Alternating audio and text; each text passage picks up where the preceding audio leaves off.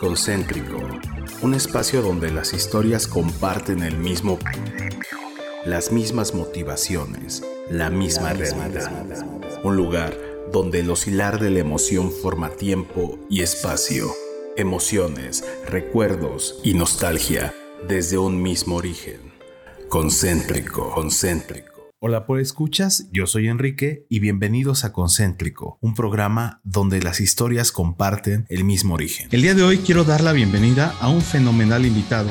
Él es diseñador gráfico, ilustrador, animador y ex músico. Sus pasiones son los videojuegos y la tecnología. En los videojuegos yo recuerdo desde los cuatro años me veía jugando en un Atari 2600. Me alucinaba y horas y horas jugando. Su veneno, un buen ron y junto con él un shot de música metal. Sus suscripciones en YouTube son el stand-up comedy y sus tormentos el reggaetón y la banda. Demos la bienvenida a Charlie, el siniestro. ¿Cómo estás, Charlie? ¿Qué tal? ¿Qué tal? Muy bien, muy bien. Excelente. Bienvenido pues aquí al, podcast de Concéntrico y pues comenzamos. Me gustaría eh, empezar con, con esta parte de los videojuegos. Veo que a ti te gustan mucho te laten junto con la tecnología. ¿Cómo es que tú comenzaste aquí en los videojuegos? En los videojuegos yo recuerdo desde los cuatro años me veía jugando en un Atari 2600, okay. que era de una tía. Ya sabes, la, tía de, de Billuyo, ¿no? De billete. Entonces este, lo tenían y recuerdo que el primer juego que me encantó no recuerdo el nombre, pero era algo de burger, en el que tú tenías que armar unas hamburguesas. O sea, tenías que ir moviendo eh, tu, lo, que iba bajando y tenías que armar hamburguesas. Ese era, fue mi primer juego, me alucinaba y horas y horas jugando.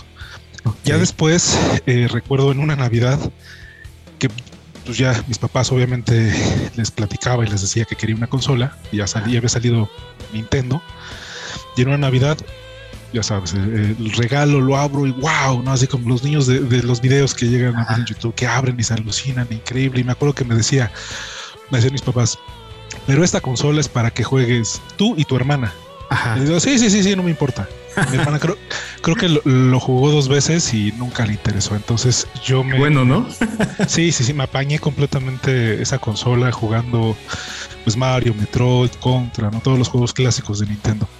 De ahí hasta la fecha, ya tengo 39 años y sigo jugando, sigo comprando consolas, sigo comprando juegos. Obviamente, pues cambio un poquito ya los, juegos que, buscas, pero desde entonces eh, y he tenido casi todas las consolas de Nintendo, casi todos los Xbox, casi todos los Play. Sonará muy mamón, pero pues es una pasión que, que, pues te, te, atrapa, ¿no? Y que siempre, siempre quieres más, siempre quieres lo nuevo, siempre quieres lo mejor. Y eso igual empecé eso también me ayudó a amar la tecnología porque empecé, llegó un punto como a los 13, 14 años que yo empezaba a armar mis computadoras. Ok. Como yo las quería y yo las necesitaba para jugar. O sea, las tareas valen gorro, ¿no? Pues sí, iba enfocado a jugar.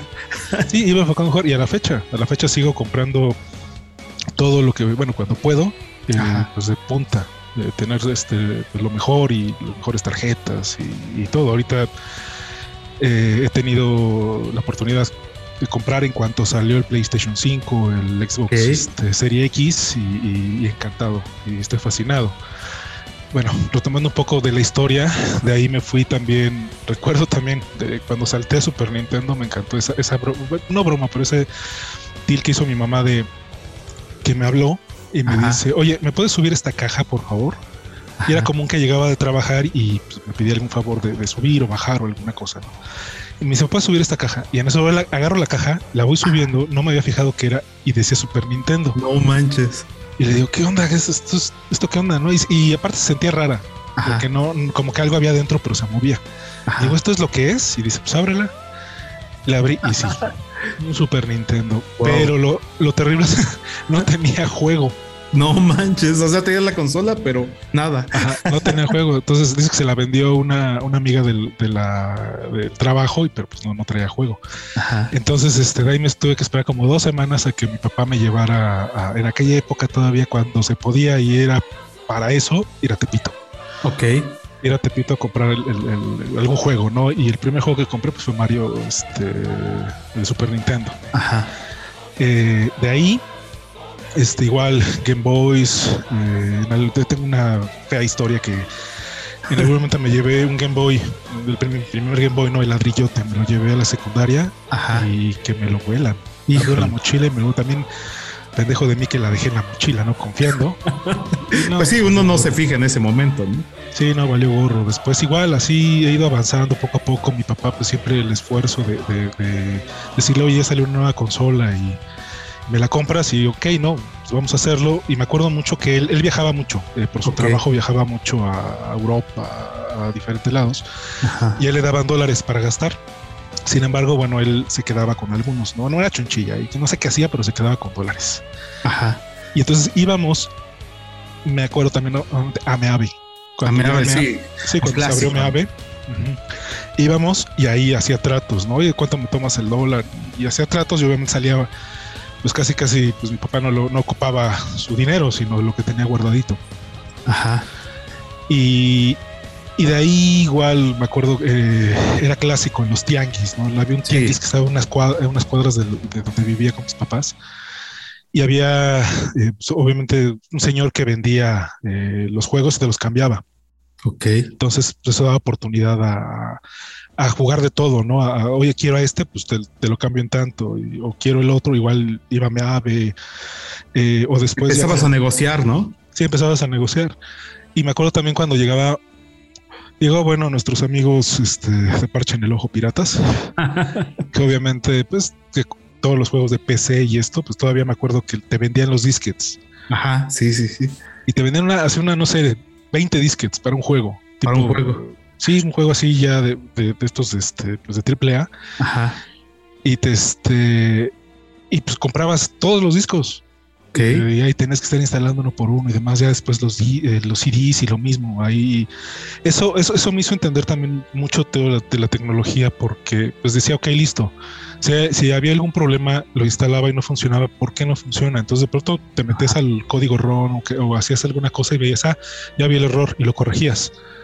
Entonces, eso, eso da como que te, da, te ayudaba, o bueno, a mí me ayudó mucho a, amar la tecnología, amar la, un poco la programación, todo eso, entenderla, ¿no? Entender computadoras y demás. E incluso ser como autodidacta, ¿no? Porque en esos años yo me acuerdo, digo, yo tengo 36, más o menos somos de la rodada, sí. y que pues no había como tal, digo, internet iban haciendo, no había, no existía Google, no existía YouTube, no existía todo lo que hoy hay, y tenías que buscarle, ¿no? Y, las clásicas conexiones de 56 kbps, estos modems que hacían ruido. Sí, para mí mi sábado ideal era levantarme, desayunar, hacer lo que tenía que hacer, el quehacer de, de la casa y me ponía a jugar. O sea, desde punto de las 12 del día hasta las 12 de la noche jugando. Ajá. Y tenía este un amigo que vivía por ahí, que me toca yo Carlos. Este, él me, él con él nos igual nos sentábamos ahí y nos enajenábamos horas. Entonces, para mí, digo, muchos los dicen, no, es que son nerds o demás. Pues sí, con orgullo. Y lo disfrutaba mucho, lo disfrutaba, me, alucinaba. Me acuerdo cuando salió el juego de Sims. Ajá. Este, no sé si lo conozcas. Sí, sí, sí.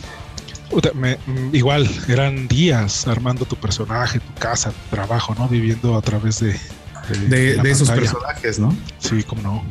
Oye, y, por ejemplo, esa parte de Sims, yo me acuerdo que eh, también tenía, digo, no fui tan, tan fan, pero, y tampoco tenía los recursos, pero veía que amigos eh, vivían esa otra vida, ¿no? Era como que la, el primer esbozo como, como de ese nuevo mundo, como ese mundo virtual, ¿no? Sí, sí, sí, e, e, era impresionante porque podías de forma rápida vivir algo, que querías ser artista, pues te ponías a, educarte para ser artista y lograr el éxito. Pero de aquí hay, hay otro que salió en PlayStation que se llamaba, bueno, de hecho también salió creo que en PC, no, estoy seguro, yo jugaba en, en, PlayStation que era el Second Life. Ajá. Y, fue impresionante lo que llegó a ser porque uno, tú te metías y era como los primeros esbozos de, multijugadores, ¿no? En el que tú te ponías este, a crecer, a trabajar, a hacer esto y hacer aquello, pues simplemente para comprarte una gorra, una playera, al grado de que las compañías, llámese Coca-Cola o Pepsi, no recuerdo cuál refresquera, eh, marcas, Nike y demás, tenían sus tiendas y comprabas con dinero real las cosas. O sea, era era una cosa impresionante que, que, que, que empezó boom. merchandising, ¿no? Así muy, muy digital. Sí, exactamente. Fue cuando empezó todo este rollo. Digo, si en ese momento hubieran existido las criptomonedas, creo que eh, debió haber sido ahí el inicio, pero bueno, en aquellos momentos pues pagabas con, con cash. Con, cash, sí, dinero con tan disonante, ¿no? Así es. Después también, bueno, creciendo y demás, mm, aquellos, este, no sé si lo, lo conozcan, eh, World of Warcraft. Ajá, sí. Eh, recuerdo que cuando lo, lo, jugué por primera vez quedé impactado, que era una cosa, hablando de, la de la sociedad, bueno, de lo social, en el que tú te metes en un mundo y de pronto veías, ok, los duendes, los este, orcos, peleabas contra ellos, contra los humanos, te, ibas a la ciudad principal eh, y hacías misiones. Y, me acuerdo, yo jugué el clásicos antes de todas esas actualizaciones que, a la fecha la verdad no me gustan, pero yo jugaba el clásico. Y era, era, muy difícil conseguir gente con el que jugaras. En algún momento me metí un clan que era de latinos, de mexicanos, perdón, y era impresionante. Nos juntábamos los jueves, sobre todo los jueves, entre semana de otros días, pero los jueves y los viernes a hacer las rides. Entonces eh, había gente de Veracruz, de Monterrey, de Guadalajara, de la Ciudad de México, del Estado de México, y todos nos reuníamos a hacer las rides. Las rides este, era eh, el que te ibas y, peleabas contra los jefes y eran cosa de días y llegabas con el máximo, con hartas y, y de pronto no lo lograbas y, hasta la otra semana lo volvías a intentar y lo volvías a intentar y, era genial porque era una comunidad muy unida, era muy padre, ¿no? Al grado de que cuando se podían, se veían. O sea, ¿sabes qué? Voy a ir a la, voy a, ir a la, a la Ciudad de México. Ah, pues vente, yo te acompaño, yo te llevo. Este, te quedas en mi casa, no hay bronca. Entonces, era, era, una, era una comunidad muy padre. Yo ya era comandante, o sea, yo, yo, yo entrenaba a los, a los reclutas, a los nuevos. Entonces, este, o sea, es una pasión que te lleva por muchos caminos, conoces gente muy interesante. Y ya a la fecha, pues obviamente ya hay otros juegos este, multijugador y ahorita es muy común, pero ya no es lo mismo. O sea, ya ahorita todo este tema de, videojuegos está muy, como muy monetizada, ¿no? O sea, ya es solo crecer. Es hacer dinero, ¿no? No tanto como al, al juego. Sí, y, todo el rollo de los niños ratas y los noobs y los mancos que les llaman. Ajá. Yo, me acuerdo también otro juego que, que, me llevó por muy mal camino que se llama Dota. Dota, en este caso, el, la segunda que es Dota 2. Es un muy buen juego en el que tú te pones, eh, tú agarras un personaje, son un chorro, no recuerdo cuántos son, y te pones a pelear contra otros jugadores. Pero era una comunidad muy tóxica. O sea, te ponías a pelear, te ponías a discutir, este, te, te, te, te, insultaban muy feo. Yo, y uno comenzaba con las mejores intenciones y después te veías. o sea, cómo iba este, avanzando en esa toxicidad, ¿no? Exactamente, tú te metías, entonces de pronto ya insultabas a los peruanos, y ya insultabas a los brasileños y a los colombianos. Este, y, y, yo llego a un punto en el que dije, no, no, no, ¿qué estoy haciendo? O sea, yo no soy así. Entonces, este, tuve que dejarlo porque era una adicción. También, y, se admite que sí puede existir la adicción y hay que aprender a controlarla, pero ya era una adicción porque me metía al, a jugar, no sé, a las 10 de la noche y terminaba a las 3, 4 de la mañana. Wow.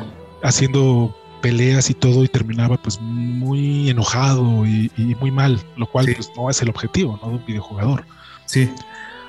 Yo me acuerdo, por ejemplo, que tengo un gran amigo que él me platicaba, nunca lo jugué, pero él me platicaba de algo como el estilo, igual tú lo conoces bien, el de Lineage, algo así era. Lineage, creo que sí. Que era así, igual como de peleas con monstruos y así, pero él me decía que era como una segunda vida, o sea que, que de repente ya se olvidaba de su vida pues normal o real, por decirlo así, y vivía en esa comunidad en la que armaban clanes, armaban eh, pues comunidades y que al final su vida, eh, sí iba a la escuela y todo, pero su vida giraba en torno a ese juego.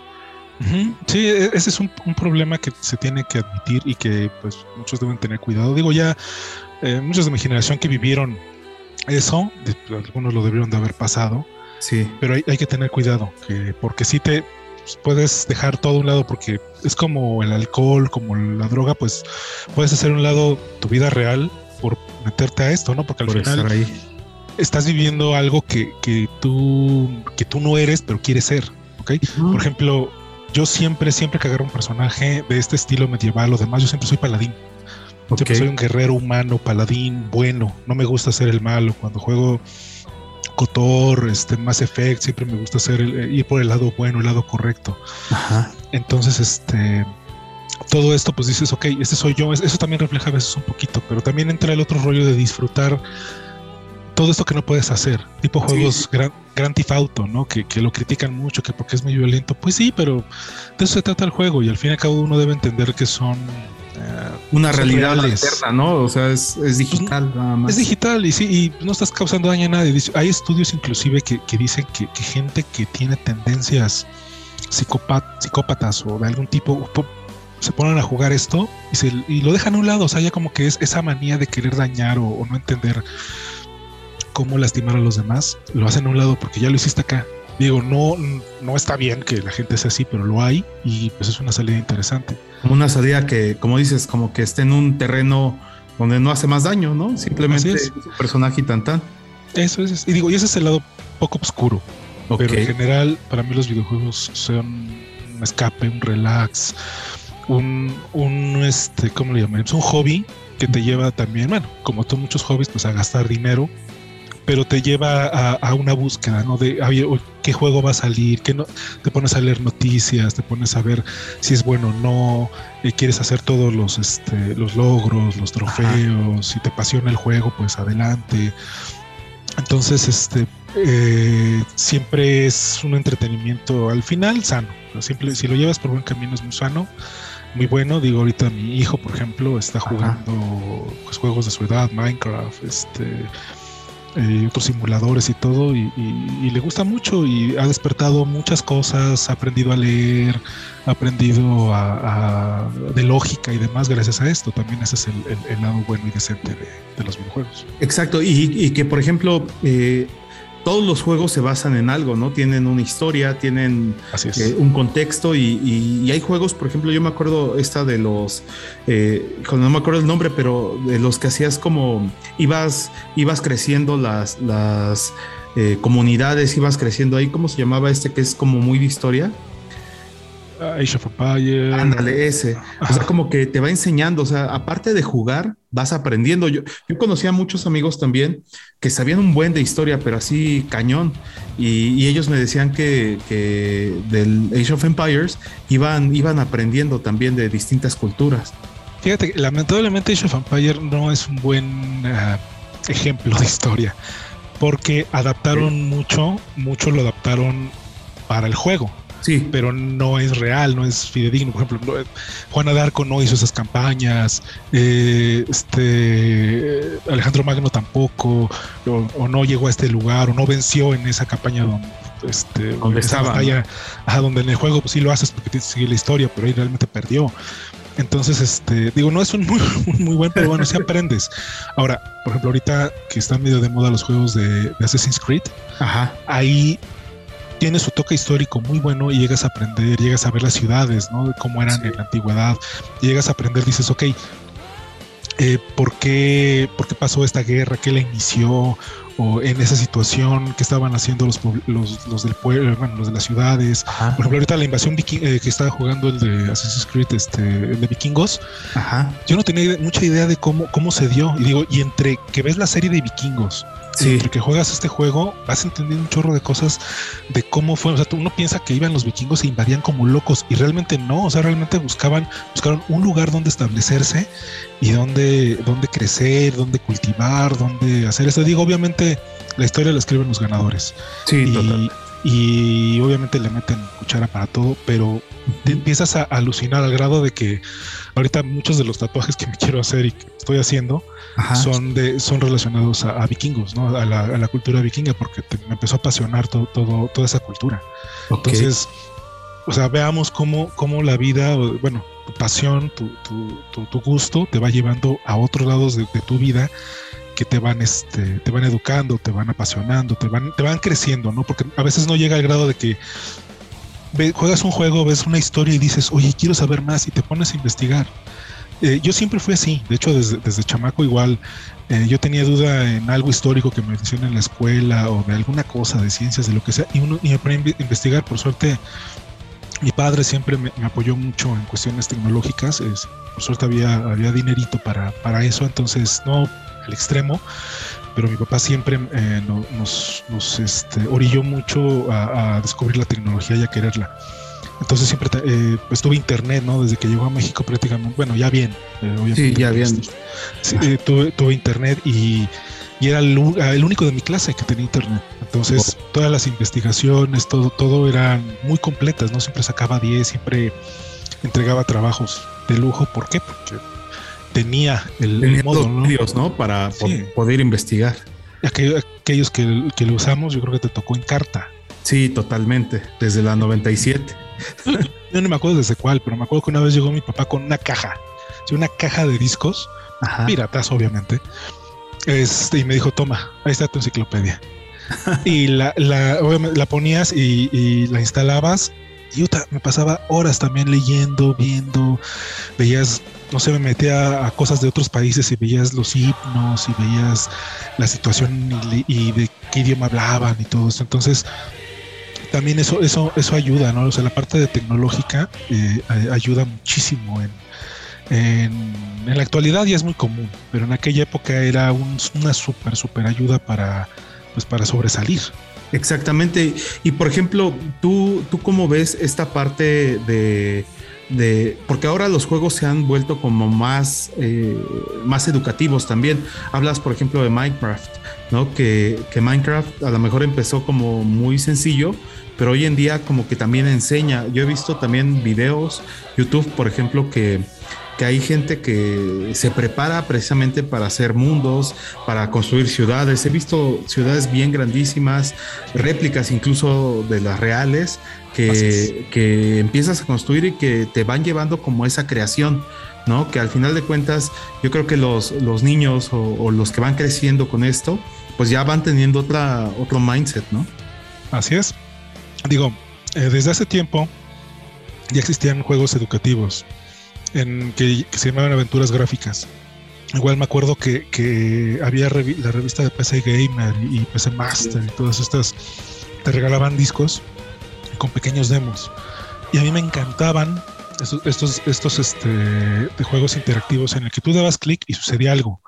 Eh, no sé, eh, de pronto dabas un clic a un, ratón y bailaba. de pronto dabas clic a tal cosa y, este, y saltaba una pelota, no sé. Entonces ibas avanzando tienes que encontrar, de acuerdo a la situación, tienes que encontrar el, icono correcto. Entonces, y eso te iba contando una historia y demás. De ahí, también me acuerdo, en la secundaria, eh, no sé, en la prepa, tenía mis, mis amigos nerds, mis amigos gamer también, y nos íbamos a la plaza de la computación a comprar juegos. Y, y se nos ocurrió decir, ok, el juego pirata costaba, no recuerdo cuánto costaba, pero digamos, eh, actualmente costaba 100 pesos. Ajá entonces nos, nos reuníamos nos, este, el dinero de cada uno, entonces cada quien aportaba 20 pesos. Comprábamos el juego y ya cada quien lo pirateaba, ¿no? O sea, hacían las ¿no? en, aquella época no quemar, porque eran, eran, este, este, disquets. Sí. Entonces, este, los clonabas, pues los copiabas y, y, nos los pasamos entre todos, entonces ya todos teníamos juegos. Y entre ellos, uno que me voló la cabeza fue el de Larry, Larry Sweet. Quien no lo conoce, Ajá, yo era, eh, es, buen, es buenísimo, es para adultos. Ok. No traían cosas pornográficas, pero era de temas muy sexuales, temas de drogas. Era, un monito eh, muy vestido como en los 70 en la época actual. Y, de pronto se metía en un bar y no sé, ibas al baño y te encontrabas un condón y lo, y lo tomabas. Y se te iba a servir para decirle a una muchacha, oye, vamos a acostarlos, pero la muchacha te engañaba y te quitaba el dinero y tú tienes que ir avanzando por, por toda, toda la historia. Y fueron, yo, me quedé encantado con ese juego y le, y le seguí todas las, este, las siguientes versiones, bueno, eh, los siguientes, este, actualizaciones, ¿no? Lo, que iba. Eh, sí, la Suite 2, la Suite 3 y mejor que salió uno ya con unos gráficos que eran de dibujo. Entonces, también entra todo este rollo del arte. O sea, no, no solo para, crear un videojuego, pues debes de tener buenos gráficos, Ajá. buen arte buen, este, buena historia, buen guion y pues que el juego esté bien hecho. Y, por, y, por, ejemplo, de este te llevaba por una historia muy loca, de pronto te drogaban. Yo la primera vez que escuché a este, esta de Iron Butterfly, la, de la Vida, fue en ese juego. Yo no conocía esa canción, entonces también eso me, me, generó a, oye, voy a investigar y empecé a ver todo ese género musical que yo no conocía y quedé alucinado, ¿no? Okay. igual Metallica lo conocí por un videojuego este, que era de Hot Wheels. Tú entra, tú eh, era en PlayStation. Lo ponía y el intro donde aparecían los coches corriendo y todo era la de este full de, Metallica. De, Metallica. Y de ahí, ¿quiénes son ellos? Y me puse a buscar y wow, ¿no? Entonces ya de ahí empecé a conocer muchísimas cosas que abrió mi mundo eh, musical, eh, por decirlo de alguna manera, porque en aquella época pues escuchaba lo que escuchaba mi papá, los Beatles, este, ¿cómo se llama? Eh, los Bee Gees, Queen y demás. Y sí, sí. muy bien, pero de ahí yo empecé a agarrar mis gustos y todo gracias a los videojuegos. O sea, creo que mucho de mi vida ha ido en torno a, a, los videojuegos, a los gustos, a todo esto. Y por ejemplo, una época muy amarga de mi vida, que fue cuando me junté con una persona Ajá. Ella odiaba que jugara videojuegos así, lo odiaba. Porque no le hacía caso. O sea, era muy posesiva. Entonces, no podía jugar videojuegos más que cuando ella se bañaba o no estaba. Y era muy poco tiempo. Ni siquiera dormidos. O sea, no, no podía. Cuando me separé, lo primero que me compré fue un Xbox 360. Así lo primerito, lo primerito que ya me separé, ya estoy libre, ya ya puedo hacer esto otra vez. Ya puedo hacer esto y otra vez he encantado a seguir jugando, a seguir este, eh, creciendo en todo ese sentido. Y digo, en México y sobre todo cuando uno es adolescente, bueno, cuando fuimos adolescentes, pues no había mucha, no podías estar comprando videojuegos a diestra y siniestra, sobre todo porque cuando eras chamaco, los videojuegos venían también tipo piratas de la Famicom y podías darte el lujo de jugar toda todos los juegos o hacer los cambios. Sí. Pero eh, llegando a la piratería, pues daba más chance, ¿no? A, poder jugar de todo y, me acuerdo que me compraba tres, cuatro juegos por semana. Eh, me gustaba uno, regresaba a los otros, hacía cambios, o sea, y así mantuve, pues, gracias a eso también me, jugar una cantidad de juegos, pues, impresionante, ¿no? Y ver cuáles eran buenos, cuáles eran malos, cuáles me traen buenos recuerdos, cuáles no. Y a la fecha, digo, ya no se puede, pero bueno, ya ahora ya uno trabaja, ya tiene el medio económico para comprarlos y ya eres más selectivo. Sí. Y, el tiempo, ni se diga, digo, ya ahorita teniendo la edad que tenemos, ya no te da tiempo de... Ya no es mucho. Exactamente. o, es o fíjate, llega, yo me acuerdo cuando era chamaco, ¿no? bueno, joven, a las, lo ponía a jugar, regresaba a trabajar, atendía a mi hija, lo que fuera, y este, a las 10, 11 de la noche de ahí hasta las 3, 4 de la mañana jugando sin bronca. Y ahorita te pones a jugar a las 10, en una hora ya estás muriendo de sueño. Sí, exacto. ya, ya le da pesa. sí, entonces, así, entonces ya no puedes jugar a la misma cantidad y todo, pero bueno, uno lo sigue disfrutando, lo sigue gustando. Exacto. Y, por ejemplo, ¿cuál es el juego que menos te ha gustado? Híjole, hay muchos. Hay muchísimos. realmente, así como se me dice, ¿cuál es tu juego favorito? Ha habido muchos. Eh, pero que no me, que realmente no me ha gustado, pues es que son, son muchos. Hay juegos que los pones y dices, no, esto no es mío, y bye. Eh, o no, este ya me aburrió a los dos segundos, adiós. Por ejemplo, todos los juegos de, carreras eh, como tipo Fórmula 1 y eso no me gustan. De béisbol, aburridos. Aburrido. Básquetbol, más o menos. El FIFA, que es tan famoso, no me gusta. Entonces, este, porque no, no me gusta el soccer, entonces pues, Sí, pues no. va por ahí. Pero así, juego que menos me haya gustado, no recuerdo alguno así, porque no, no lo mantienes en la memoria, no, no, no lo mantienes en el... Como que ya es más selectiva la memoria, ¿no? Ya... Exactamente, fíjate, quizás últimamente sí hay uno eh, de PlayStation, que se supone que tenía, de este PlayStation 5, que tenía las mejores reseñas y que un juegazo y que impresionante. Y, lo jugué creo que una semana y me, desesperó. Y lo decían, este juego no es para todos. Eh, Returnal se llama. El juego de Returnal, en el que tú avanzas y si te mueres tienes que regresar desde el principio. Sin nada, pierdes armas, pierdes todo. Y para un hardcore, hardcore, hardcore, quizás les guste. Y de hecho a mí me gustan, tipo Dark Souls, en el que tú mueres y pierdes todo y tienes que regresar. Esos son muy buenos. Pero este por alguna razón no no me, gustó nada. Fue demasiado, es demasiado, demasiado estresante. Sí, ¿no? Y eso también cuenta, ¿no? Que no sea tan estresante. Así es, porque ahora hablemos de las frustraciones. Ah. Los videojuegos mm, dicen, no es que te, enseñan a, frustrar, no, a, mejorar tu frustración. No, no es cierto, te ayudan lo contrario.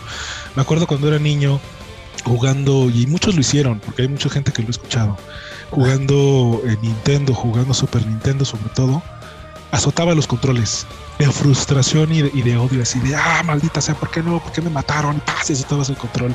Hijos de no sé qué, paz, y azotabas el control. Y eso también demostraba que eran muy buenos controles porque no se dañaban. Jamás tuve que cambiar un control de esos porque por más que les pegaba y por más que los trataba de la mierda, jamás se rompieron, jamás les pasó nada y, al final regalé la consola y siguió funcionando. Oye, pero entonces eh, eh, quizá los, los diseñadores de las consolas pensaban en eso, ¿no? O sea, como eh, que la durabilidad. Sí, no, lo que pasa es que en aquella época le metían, digo, a todo. Pues a veces tenemos todavía VHS betas que funcionan. Sí. tenemos televisiones todavía que funcionan. más bien era, un rollo de, de, que en aquella época se hacían las cosas de una manera, pues bien, digo, ya estamos sonando como tíos, ¿no? Pero en mis tiempos se hacían las cosas bien. Sí. Ahorita sí, yo sé que hay muchas cosas que, se echan, este, que se echan a perder y a propósito. Por ejemplo, hace poquito compramos una impresora. Ajá. Eh, y la quemo, una HP. Ajá. Y este, y se echó a perder, dejó de funcionar un cabezal. Y lo, lo llevamos a reparar y dice, no, es que, ¿sabes qué? Esto es muy común y están hechos de esa manera. ¿Para qué? ¿Para qué? El cabezal es muy caro. Entonces dices, no, pues mejor me compro una nueva. Sí. Entonces, eh, y ese es el negocio, ¿no? Más bien como las piezas, mejor compro una nueva y también la tinta, ¿no? Porque ahora creo que le ponen chips y todo para que no reconozca otros, otros cartuchos o que los quiera rellenar o cosas así. Sí, obviamente existen sus trucos. Ya los, es más, tomas a YouTube y ves tutoriales y lo puedes hacer. Si no lo puedes llevar con, con alguien y te, y te, los, Con el técnico de confianza. Con el técnico de confianza te, te, pon, te quita ese chip o te quita esa programación, solo te dice no lo conectes a internet y ya es suficiente. Y este, ya puedes hacer lo que tú quieras. Pero en general, pues, no sé, a, quién de todos nosotros se nos echa a perder un mouse, un teclado de forma común. Una laptop queda dañada, queda este, lastimada y ya tienes que comprarte otra. Entonces, no recuerdo, ¿no? Que, que, no me acuerdo quién decía que, que la tecnología tiene caducidad, tiene caducidad creo que de tres meses o de seis meses. Sí, para que sigas compre, compre, compre, ¿no? Ahorita pues, la caducidad parece que es de cada mes, porque de pronto, me no sé, compras tu tarjeta gráfica perrona de última generación y al mes ya salió la nueva, la TI que tiene más, este, más potencia y más cosas. Y ya gasto. ¿Y esta cuánto cuesta? No, pues cuesta lo doble, no olvídalo. Y ya pasa el tiempo y dices, ok, listo, ya me la puedo comprar. Te compras la nueva y el, nuevamente dos, tres meses ya salió la nueva generación. Hijos Sí, está hecho como que, como que hasta que ya lo tuvieran hecho, pero nada más están esperando el momento para que te hagas como más adicto y digas, quiero tener lo que sigue, ¿no? al final es un nicho es un nicho de mercado. Porque no, obviamente, pues la persona común, el, el este. El de a pie. El de a pie, exactamente. No, no, tiene por qué comprarlo y para qué, ¿no? Yo solo ocupo Word, yo solo ocupo Excel y me meto a, ver este porno y demás, ¿no? Sí. Entonces, este, pero pues nosotros que somos eh, de tecnología, no te quedas satisfecho. Dices, no, quiero lo mejor, quiero lo de punta. Quiero lo último. Quiero lo último, sí, ¿no? Y a mí, creo que se lo he dicho a, mi esposa, el, creo que uno de los momentos más happy del año es cuando, y a, la fecha, que antes uno iba y los, y los compraba, yo me acuerdo que iba a la Plaza de la Computación a comprar todos mis, mis, este, mis, hardware, y a la fecha no, ya a la fecha pues uno lo pide y te sale mucho más barato.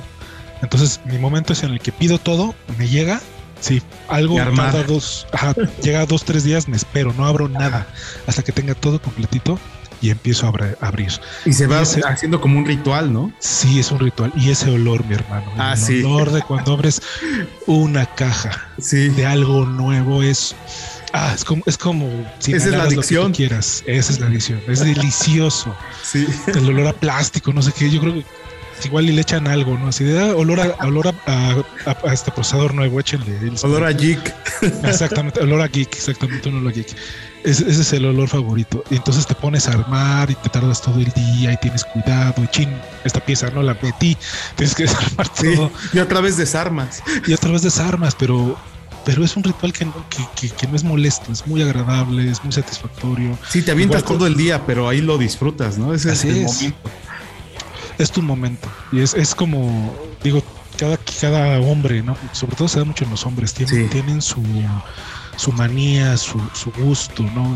algunos llegan, les encanta que llegue la época de los partidos, otros que este, los coches, otros o algo, la suma de todo, ¿no? Y nosotros los geeks del nosotros los geeks, sí, que no, cualquier cosa, cualquier cosa. Ves y dices yo quiero eso y, y junta la lana. Y, eso creo que también es, es, algo bueno, ¿no? Que no estás ocioso haciendo otras cosas o gastando tu dinero en pues, en drogas, bueno, en otras drogas, en tonterías, en cosas que, que no y en cambio lo gastas en esto. Obviamente son cosas que, a, la, larga vas a tirar o vas a descontinuar. Y no es como, por ejemplo, aquellos que, coleccionan juguetes, ¿no? Que coleccionan otra cosa que, son una plusvalía, que van subiendo su plusvalía. Pero yo no lo cambiaría por nada. Pero uno sabe, ¿no? Que, al final de cuentas, eh, sabes que vas a invertir en algo, lo vas a disfrutar y después vas a volver a invertir. O sea, ya de antemano sabes que es así, o sea, ya no, no, tenemos tema. así es, y es muy común que mis fechas de compra son en diciembre, ¿no? Pues que llega la lanita extra que... Y donde salen más cosas, ¿no? Precisamente ya como que el mercado lo sabe, que hay un, poco más de lana y es cuando salen muchas cosas muy nuevas.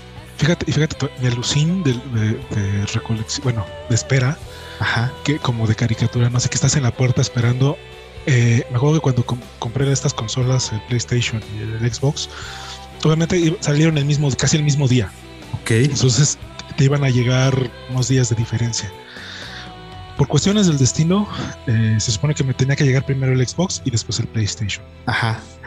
no sé qué, porque la, empresa que lo envió no, no, lo, no lo envió en el momento, lo que sea. Me llegaron las dos consolas el mismo día. No manches.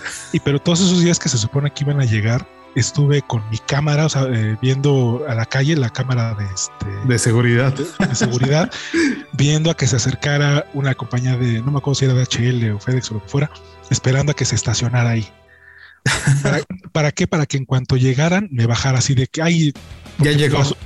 porque no, aparte fue eso de que me dijeron, oye, sabes que este ya intentamos hacer tu entrega y no estabas. Así de, ¿cuándo? Yo estaba aquí. estaba aquí. Entonces, este, inclusive metí la queja y todo. Yo lo listo, yo lo quiero mañana, lo quiero mañana. Y, por eso también fue el rollo de esperar. En cuanto vi que se estacionaba, me bajé. Ajá. Si es para mí, perfecto, órale. Y ya llegaron. Entonces llegó una consola, la abrí, la delicia de abrirlo. Ajá. Y no, no estaba ni terminando de abrir el Xbox cuando llegó el PlayStation. No manches. Fue, y fue así Navidad para mí. Y fue genial, fue genial. Sí, totalmente.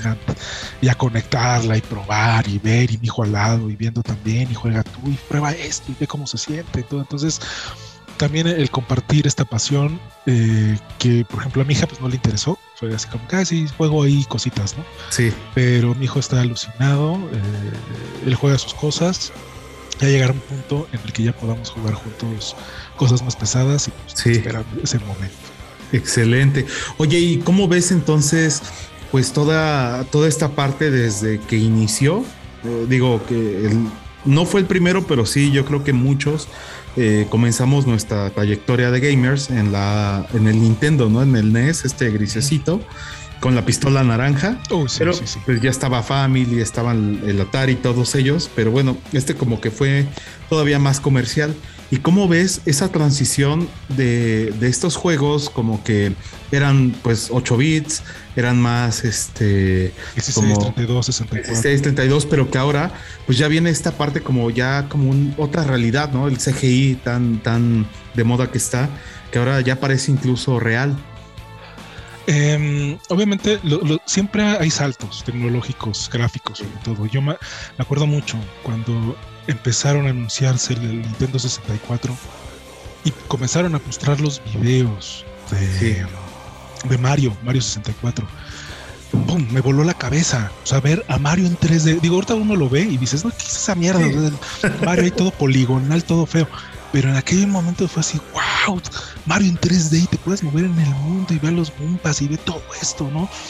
Eh, yo, quedé impresionado. Entonces, y así ha sido. O sea, después llegó el Xbox y, veías las gráficas. Bueno, el Nintendo Eh, bueno, después el 64, después llegó el GameCube, que eso sí fue horrible, pero bueno. Sí.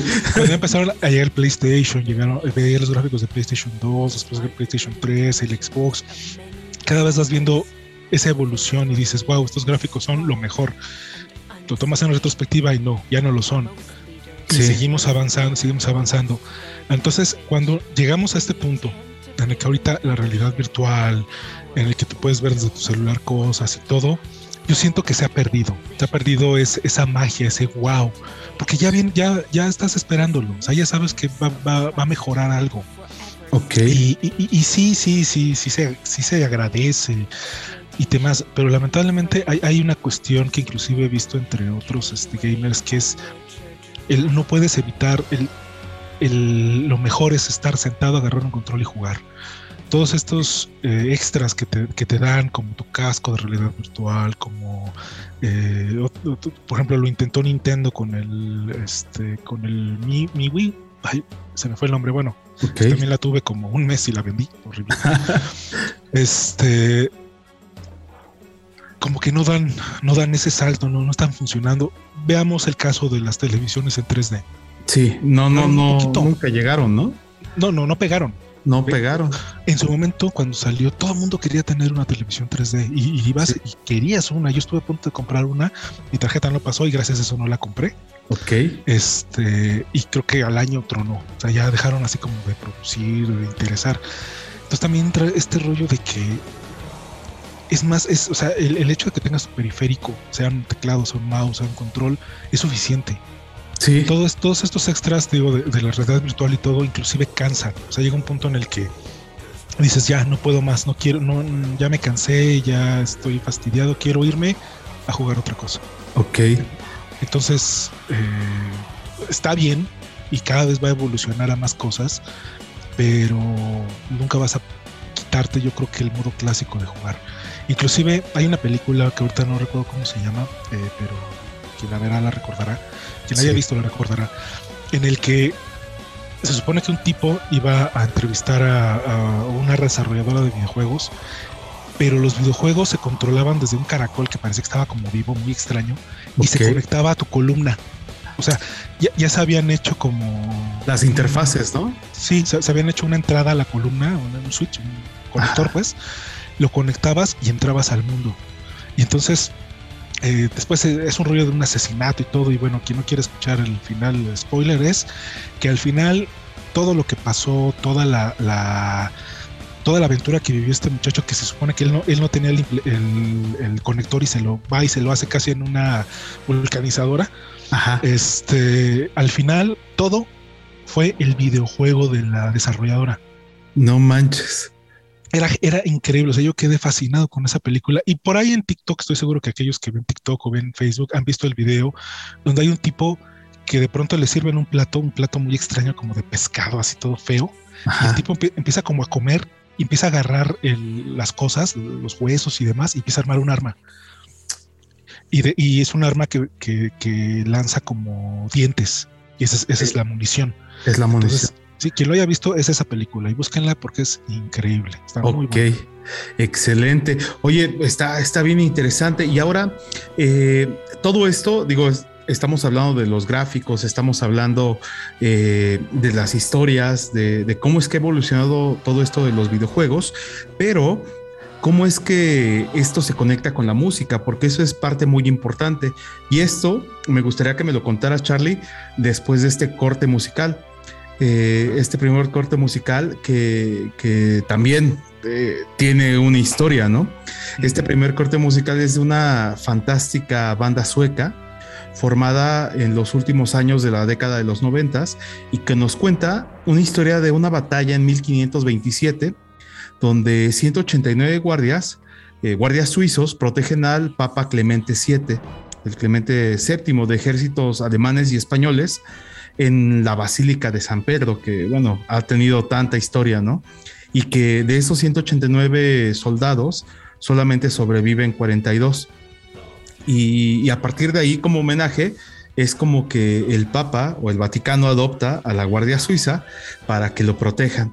Entonces, pues vamos a escuchar esta, esta buena historia ah, por, medio de la versión de Sabaton, esta banda sueca que les comentaba, y con esta canción que se llama The Last Stand. Vámonos con esto y ahorita regresamos, por escuchas. Estás escuchando Concéntrico.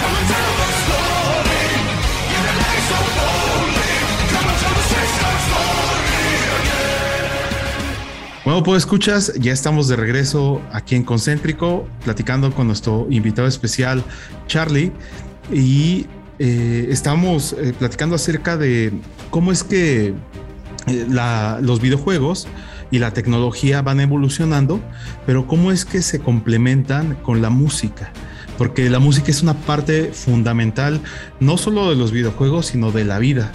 Entonces, ¿cómo es que tú has vivido, Charlie, la, experiencia en los videojuegos, pero también complementada con esta música.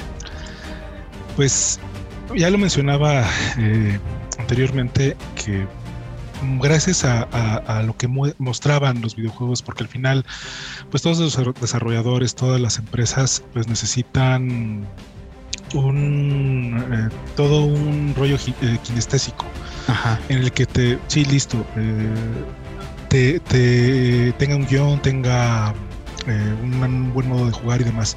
Pero la música obviamente siempre te transporta. Entonces hay piezas que son increíbles en cuestión a los videojuegos que te transmiten, porque uno sabe perfectamente cuando vas avanzando y empieza la música como de terror o como fuerte, es que vas a llegar con el jefe, ¿no? O de pronto eh, estás en un juego de terror y, de pronto empieza la música o, ya no hay música, entonces algo va a pasar, algo y te estás preparando el, estás preparando para espantarte porque sabes que va a suceder, a veces sucede, a veces no. Sí.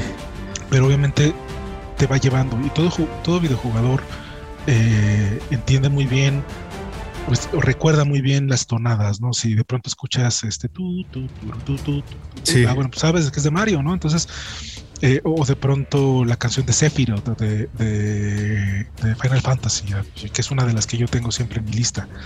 Eh, porque es una orquesta, o sea, también es ese, ese, ese grado en el que sobre todo las, em, eh, las empresas grandes, las desarrolladoras grandes contratan Ajá orquestas, hay compositores especializados que aparte de la música que pueden integrar, eh, tienen sus piezas únicas que han pasado a la historia.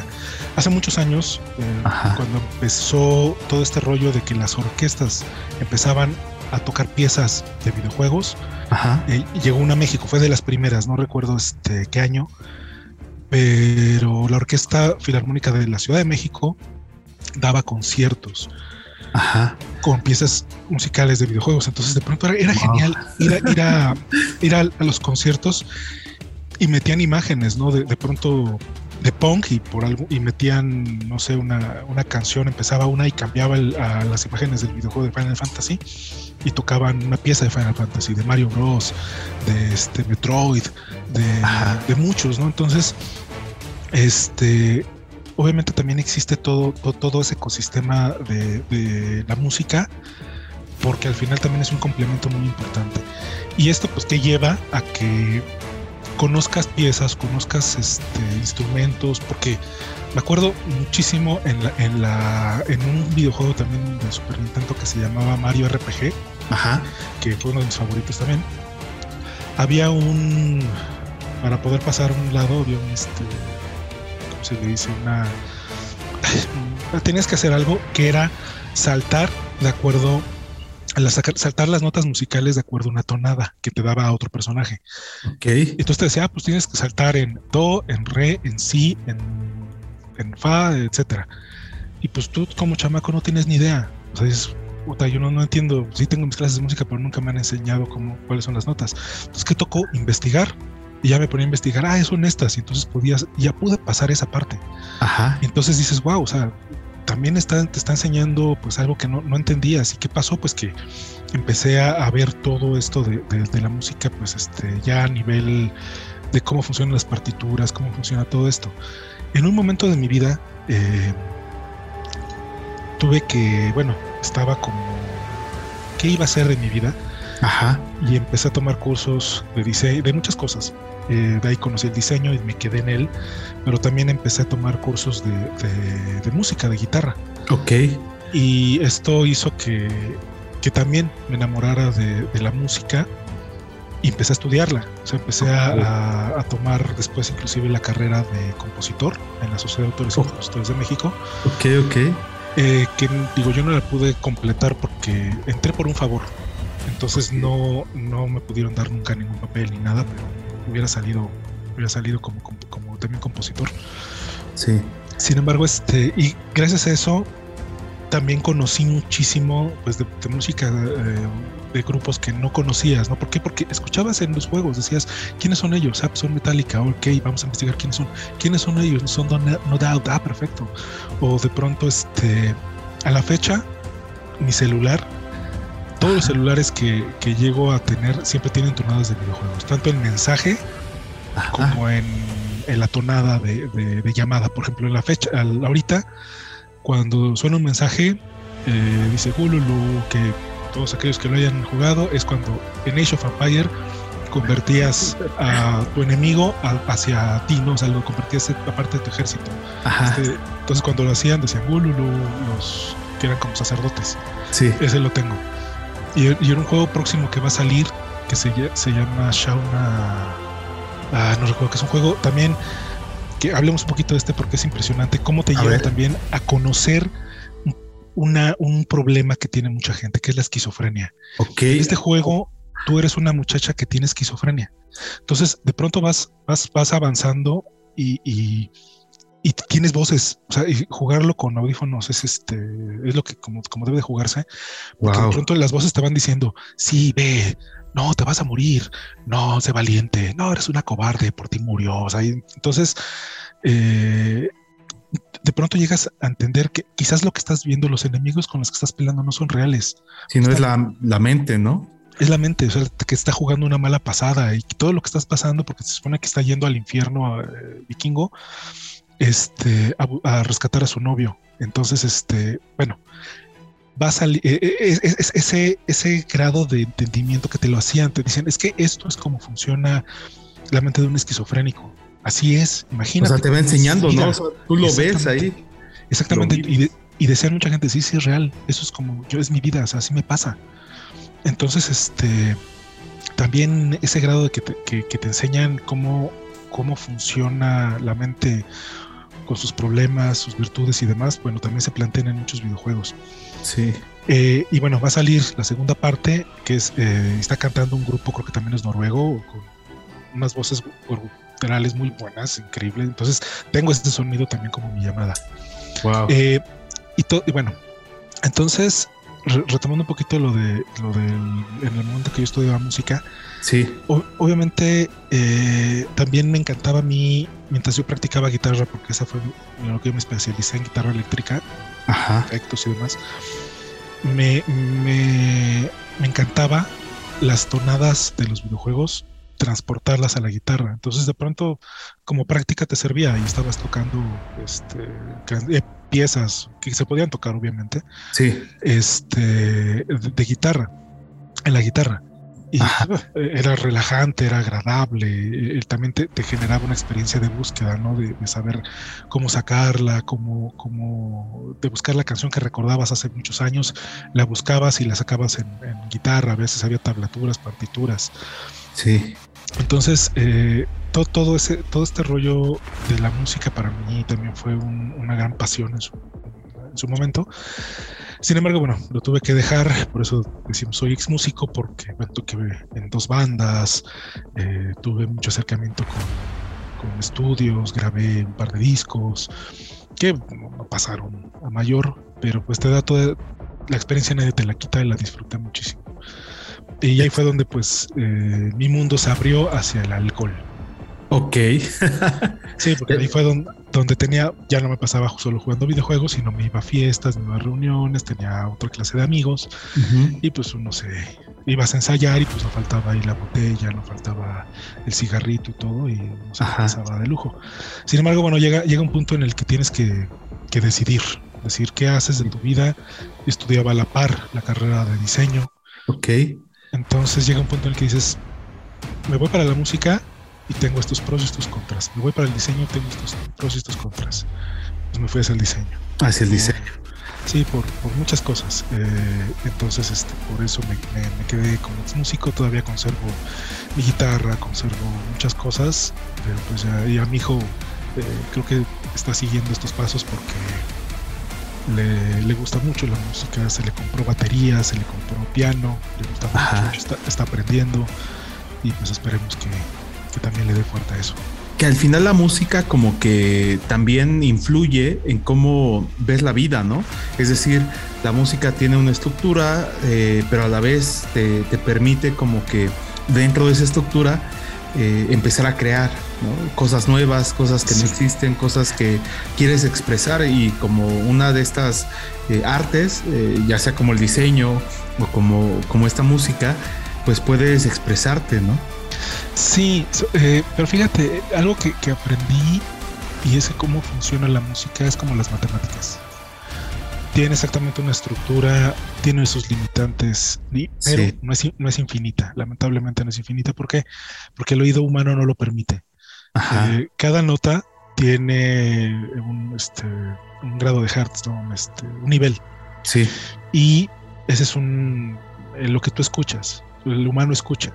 Ya de ahí no te puedes ir más allá. Entonces, pues la música está restringida en cuestión a solo existen estas notas y en estas notas pues, es lo que puedes trabajar. Y a la fecha y por todo lo que ha avanzado el mundo, es muy, muy difícil no encontrar una canción que digas, mm, se parece a, o la he escuchado con, o sean covers. Es muy común que, que, agarran covers de los 50, de los 40. Por ejemplo, ahorita hay una, una canción de TikTok que está sonando mucho. No recuerdo ahorita este, el nombre del grupo. Eh, está sonando mucho, que es como rockera y la voz de. muy, este, garrasposa. Sí. Bueno, esa canción es un blues, creo que de los 40. Y ha ido pasando, ha pasado por generaciones y por cada, cada este, eh, época y la siguen reviviendo. Y la siguen reviviendo. Entonces, este, eh, la música, sí, lamentablemente, eh, no, pues no puede expandirse mucho nuestros limitantes. Esperemos que en algún momento lleguen. Sí, puedes crear instrumentos nuevos, los productores pueden generar ciertos sonidos y todo, pero pues igual tiene sus limitantes. Y este, pero obviamente sí, o sea, el hecho de que tú crees, que, eh, bueno, que tú estés creando algo, eh, pues eso también es, es, algo maravilloso porque al final sea un dibujo, sea, pues es lo mismo, o sea, los colores pues tienen estas limitantes, digo, las combinaciones todas se han hecho. Entonces es difícil, si quieres algo diferente, pues es difícil que alguien ya lo haya hecho, ¿no? A veces te dicen, ah, es que tú lo copiaste. No, esto me salió de la mente, pero se parece a alguien que algo que ya hizo alguien. No, sí. funciona. Igual con la música. Eh, y obviamente, digo, soy metalero, me gusta mucho el metal, me gusta mucho el rock, pero pues de pronto hay canciones que traen sus, tonadas, sus eh, elementos que, que, son muy agradables y que, te atrapan, ¿no? Que te atrapan, excepto el reggaetón y la banda no la soporto.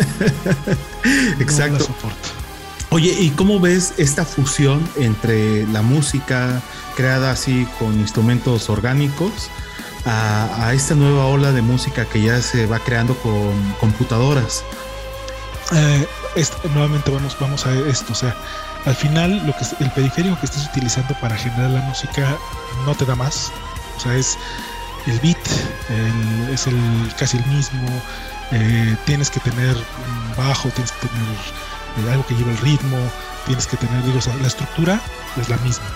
Y obviamente eh, que se generen más cosas, más periféricos, aumenta lo que puedes llegar a hacer, porque pues antes solo tenías literal la batería física, el sax físico, la guitarra física, y pues tenías que inclusive aprender a tocarlos todos, o conseguir a alguien, ¿no? Entonces ahorita todo esto te da el chance de, experimentar como uno quiera. O sea, todas las cajas de ritmos, este, todo esto en el que tú puedes, bueno, se ve mucho, ¿no? En Facebook, en TikTok, que, agarran el maullido del gato o el que dicen, eh, o el ladrido del perro y lo que sea, y le ponen el fondo y le ponen el beat y le ponen el arreglo y demás, y suena genial, ¿no? Y llega, llega, llega a ser algo diferente.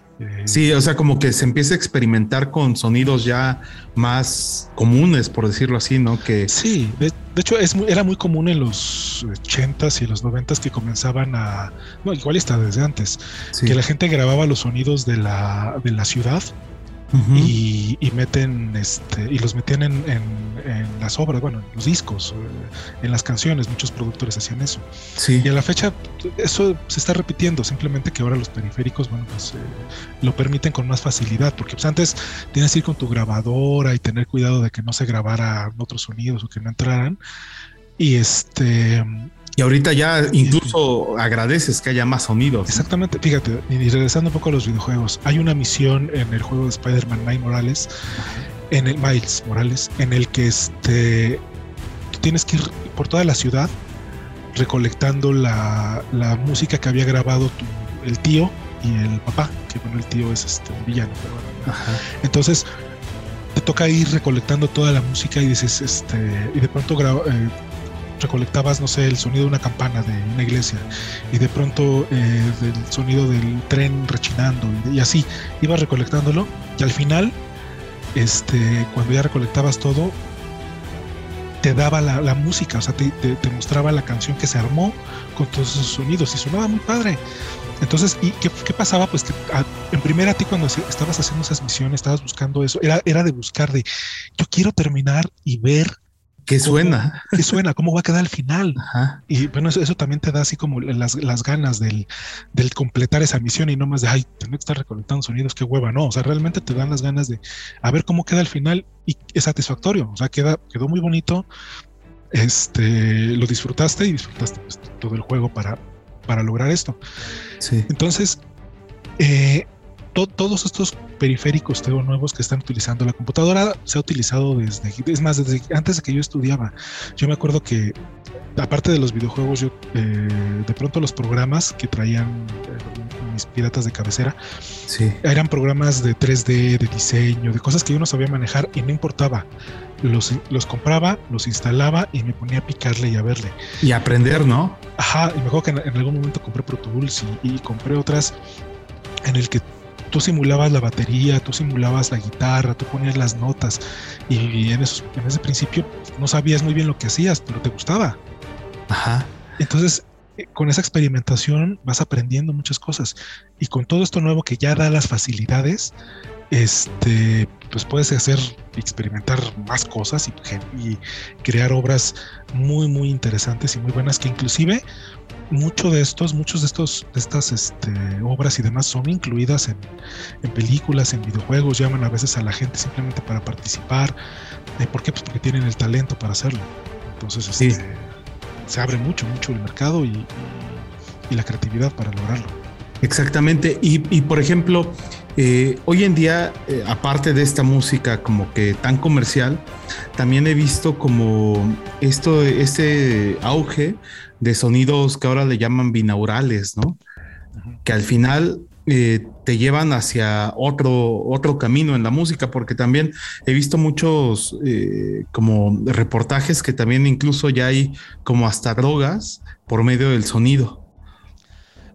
La música siempre te transporta, pero debes abrir tu mente para eso, porque al final, si, tú, si a ti te ponen una de estas piezas y, dices, es que esto te va a relajar y va a servir. Tú dices, yo no creo en esas tonterías.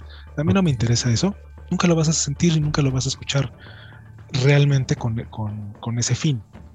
Entonces, eh, yo creo que debes de tener una apertura total a experimentar y platicar algo. Eh, en uno de mis viajes eh, que fui a Colombia, fui a comer, a tomar, perdón, ayahuasca. Ok. Que es una raíz alucinógena, preparada, que sabe horrible, es la cosa más asquerosa. Pero cuando la tomé, eh, obviamente lleva un proceso en el que, en el que empieza a, abrir tu mente y empieza pues, a, reaccionar, ¿no? sí. La parte psicotrópica del asunto. En ese proceso uno está relajado y lo que tú quieras. Ya cuando, inclusive estaba con taitas y con gente este, pues, que, se dedica a esto. Ajá. En, y supieron el momento justo, se sentaron en una hamaca, bueno, se acostaron en una hamaca y comenzaron, bueno, el guitarrista, me acuerdo que se, se, acostó, y los demás comenzaron a tocar. Y en ese momento fue como un boom, se abrió todo. O sea, comenzaron a tocar eh, los tambores, la guitarra, un sonido. Y entonces mi mente comenzó a abrirse, comenzó a... fue, en el momento en el que comencé a viajar, en el que comencé a ver todo lo que, me dijeron que iba a ver, a hablar con la persona, bueno, con el ente o cero, lo que sea que, con el que me dijeron que iba a hablar. Y empecé a ver un chorro de cosas muy raras, pero que estaban relacionadas con mi vida. Ok. Pero la música me fue llevando, o sea, la música me fue llevando. Es guía, ¿no? Fue una guía.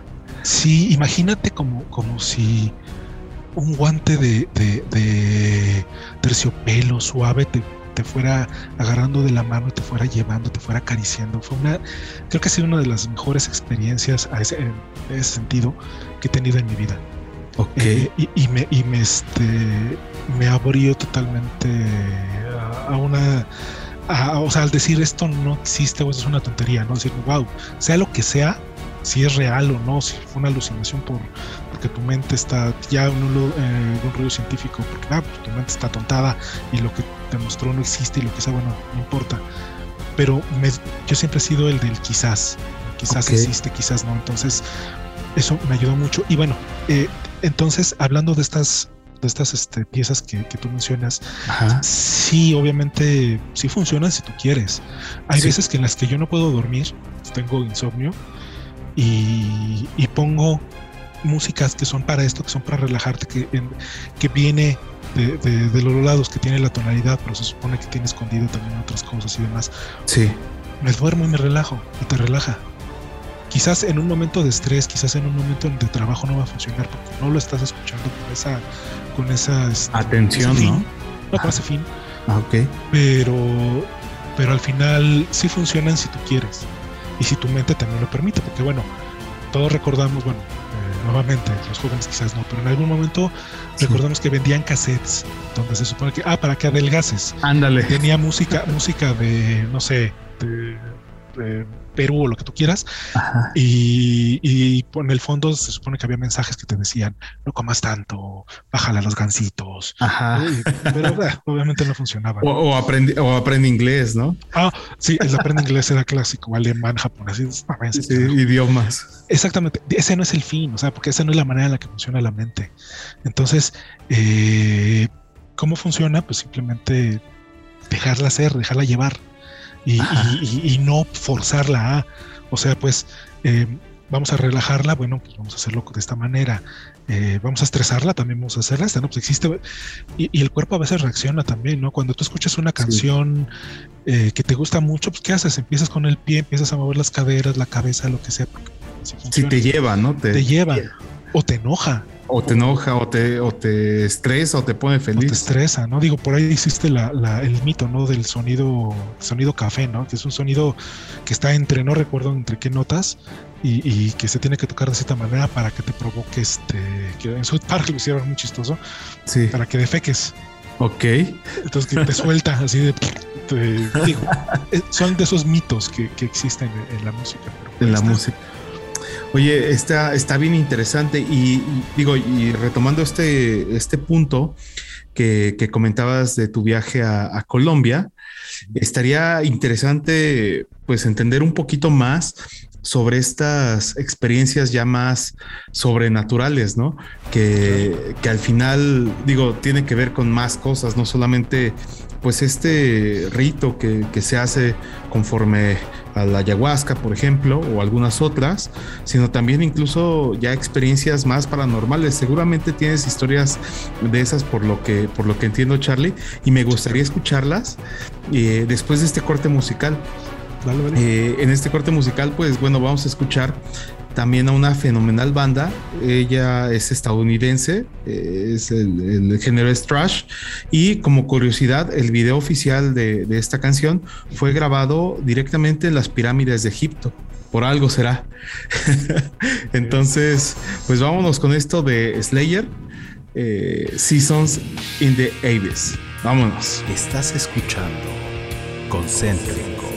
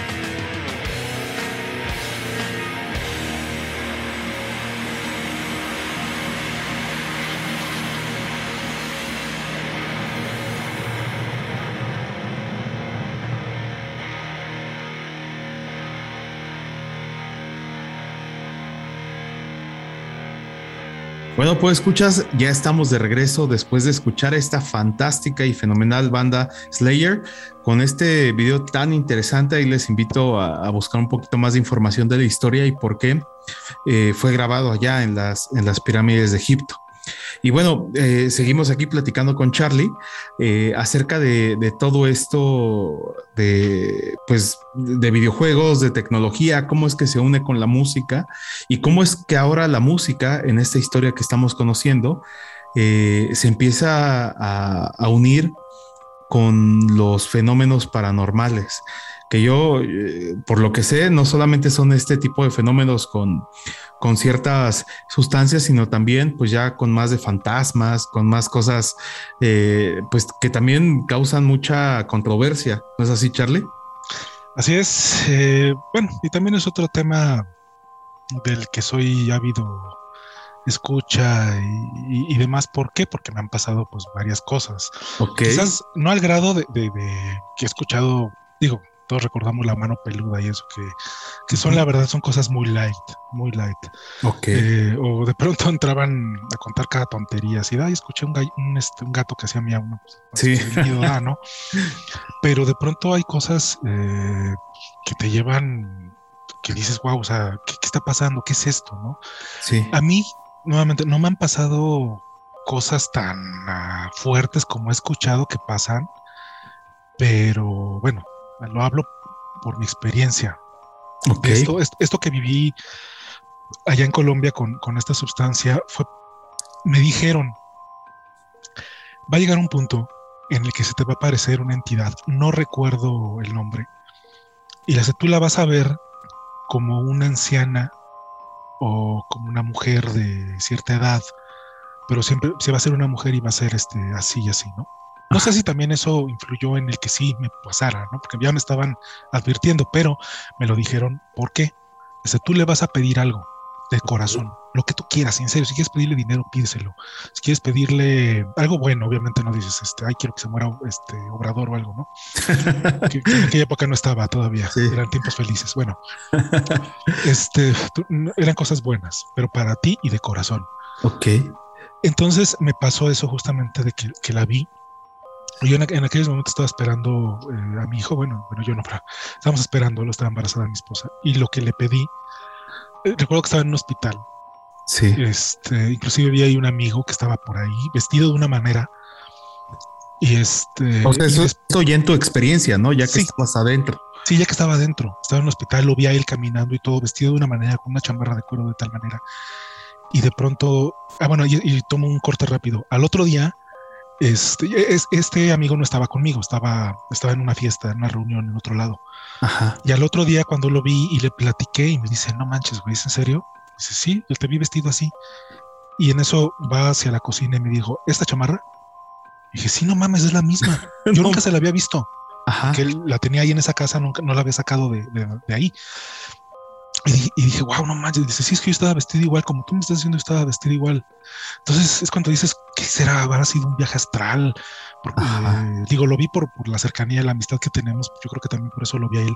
Pero bueno, en ese momento cuando estaba en el hospital y estaba y vi una señora de edad con pata, muy viejita, y me dice, a ver, ¿qué haces aquí? No, pues es que venía a pedir algo. A ver, dime rápido, dime, dime, ¿qué, qué necesitas? ¿Qué es lo que quieres? Pero rápido, por favor, que tengo mucho que atender. Y yo digo, ah, no, pues este, quiero que mi, hijo nazca bien, perfecto, no, este, no hay problema. Y se da la vuelta y se va. Y yo, pero espera, y ya, termina. y, empecé a alucinar con otras cosas. Ajá. Y bueno, y, y, sí, hubo ciertas complicaciones, pero al final todo resultó bien. Em, entonces, bajo esa experiencia, lo que te, eh, y muchas que he tenido siempre es el, el, el ¿qué tal sí? O sea, yo, yo, nunca he sido como el, ay, no, no existen. Ay, no, no, ¿qué tal sí? ¿Por qué no?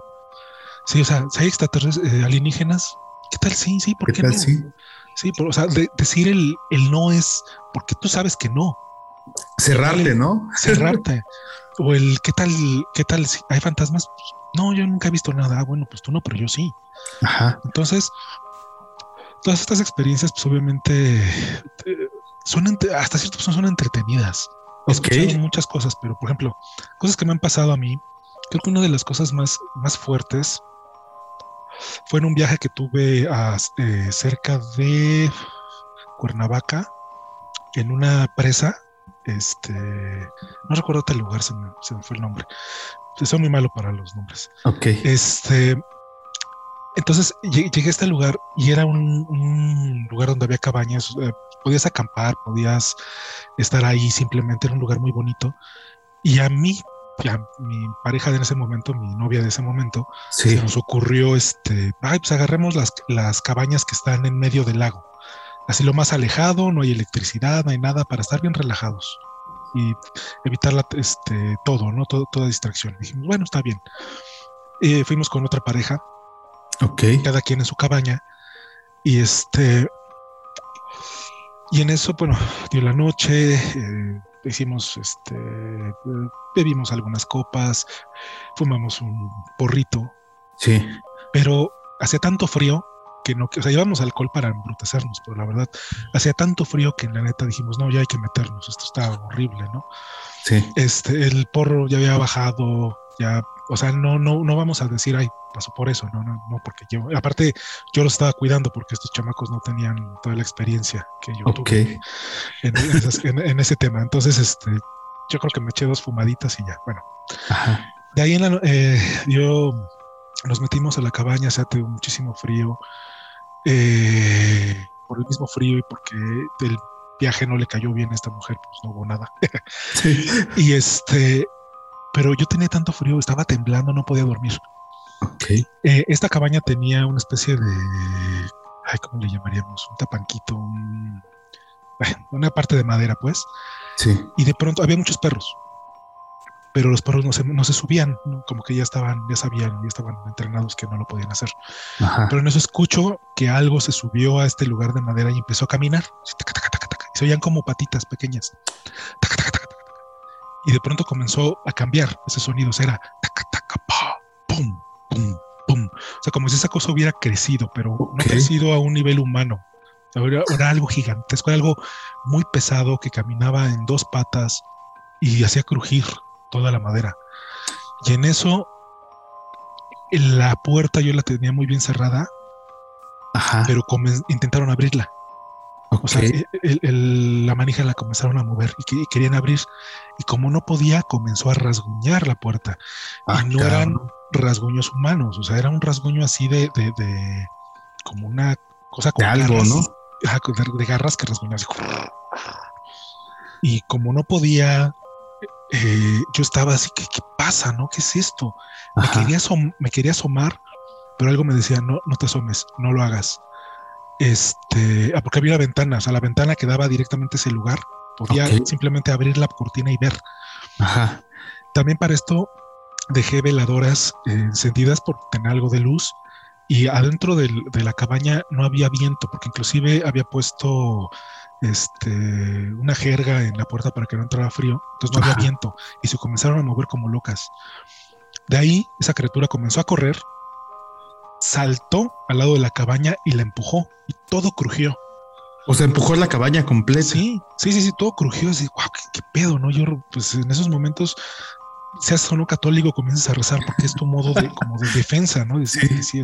Dios mío, por favor, ayúdame, que no sé qué, esto, aquello. Y este, ya, de pronto esa criatura tiró también porque teníamos una bolsa llena de, botellas de cerveza y la tiró. O sea, se escuchó cómo la tiró y cómo rodó eh, las botellas y todo, y ya se fue. Pasó el tiempo, ya concilié el sueño, dormí. Al otro día me, levanto este, y le platico esto a, mi novia, que ella estaba muy involucrada con muchos temas de, de brujería, de chamanismo y todo eso, y me dijo, ¿por qué no me despertaste? Ajá. Dije, es que no te quería espantar y aparte, pues como andabas, no era buena idea. Sí. dijo, no, no, no, me hubieras despertado, yo hubiera hecho unas cosas con sal y no sé qué tanto. dije, bueno, ya pasó. Me dice, qué bueno que no te asomaste. Bueno, listo. Voy con, con los vecinos, bueno, con nuestros otros amigos. Ajá. Y ya me dijeron, oye, ¿qué tal la noche? Y ellos solitos me dijeron, pésima. ¿Por qué? Porque pasó esto. Y me repitieron exactamente lo que pasó, pero con ellos. No, Una criatura gigantesca que caminó, rasguñó la puerta, la intentó abrir. Yo me quería asomar, pero no me dejó mi novia. ¿A qué fue? ¿Quién sabe? En algún momento eh, platiqué con un chamán de, de y ya me dice, mira, obviamente no sabemos qué pudo haber sido. Pudo haber sido una bruja, pudo haber sido un nahual, eso pudo haber sido un ahogado, porque estabas en el agua. ¿Y qué es lo que querían? Justo que te asomaras. ¿Por qué? Porque el momento en que te asomaras, se, se hubieran como, no recuerdo la palabra, pero se hubieran como fusionado contigo. Ok. Se hubieran metido a ti para poder salir. Y si era una bruja, pues lo que quería justamente era dañarte. Era un perdón, un, un nahual, malo, porque se supone que ahí dicen que hay nahuales buenos, pero bueno, eh, igual lo que quería era comerte. Entonces, ¿qué fue? No sé. Esa es una experiencia. Este, he visto bolas de fuego y las he visto muy cerca, volando. Ok que bueno, se dice que son, son brujas, pero es una cosa impresionante. Sí, fíjate que sí me ha tocado ver esas bolas de fuego, ¿eh? Sí, no, pero yo, las he visto, ajá, dime. Yo, yo, las he visto, no sé si me ibas a decir eso, pero yo las he visto así como unos 20, 30 metros de donde estoy. No, está chavo. yo, las he, yo las he visto a 5 o 6 metros. No manches, ¿y cómo son? Digo, yo las vi lejos, eh, pero y me causó así extrañeza. Yo en mi vida había visto eso. Ahorita que me cuentes tu, anécdota, te cuento la mía. Y, pero ¿cómo fue que las viste? Eran, imagina, es que nuevamente como en películas, como videojuegos, como estos fuegos fatuos o demás, o sea, es una bola, una bola así de fuego que como entre amarilla y roja, pero sobre todo es la forma en que se mueven. O sea, no se mueven rápido. Bueno, al menos Exacto, son como lentos, ¿no? Muy lentos. O sea, se veía lenta, lenta, lenta, lenta. Y recuerdo que esa vez que la vi tan cerca, digo, vi muchas lejos en cerros. Sí. Pero eh, esta la vi, fue un 31 de diciembre, justo antes del año nuevo, estaba volando cerca de la, de la casa de mis papás. Yo estaba acostado este, en un sillón, viendo un ventanal que ellos tienen. Y así, en el techo, comenzó a cruzar Lento, lento, lento. Me quedé, wow. Y todavía le digo a, mi novia, que es esta misma, le digo, oye, mira, mira, mira, mira. Y ya cuando voltea ya no la vio. No manches. Porque yo, o sea, me quedé tan alucinado que fue de, como que no reaccioné y no le avisé a ella, ¿no? Sí. Pero, pero sí, fue justamente, es, una bola de varios metros, bueno, de un diámetro más bien, un diámetro grande, una bola grande, con mucha lentitud, que están volando y de una forma lenta y extraña. Y bueno, pues se dice en la cultura, sobre todo latinoamericana, pues que son brujas. Sí, exacto. Pues eh, la experiencia que yo tuve con, con, esas fue que fue algo también bien extraño, ¿no? Eh, antes hacíamos eh, con, con, los amigos, ya sabes, bicicleta de montaña. Entonces íbamos hacia los cerros allá en Texcoco y pues hacíamos los descensos. ¿no? Me acuerdo que ese día yo no fui, pero fue uno de mis grandes amigos, este Beto. Entonces, eh, él me cuenta que, digo, ya después de todo lo que pasó, pero me cuenta que llegó como, llegaron dos chavos nuevos, ¿no? Así como que se unieron como a la comunidad de, pues, del descenso. Y, de repente uno de ellos ya no lo vieron. Eh, pensaron todos los demás que, pues que se había adelantado, que se había quedado un poquito, pero lo esperaron abajo y eh, no, no llegaba y no llegaba. Yo me acuerdo que ese día su hermano este, de, mi amigo, me decía, oye, me habló por teléfono, oye, no, no, no me ha hablado Alberto, y es tarde. Y yo, pues tampoco a mí, o sea, me, habló para preguntarme si me, había avisado y todo.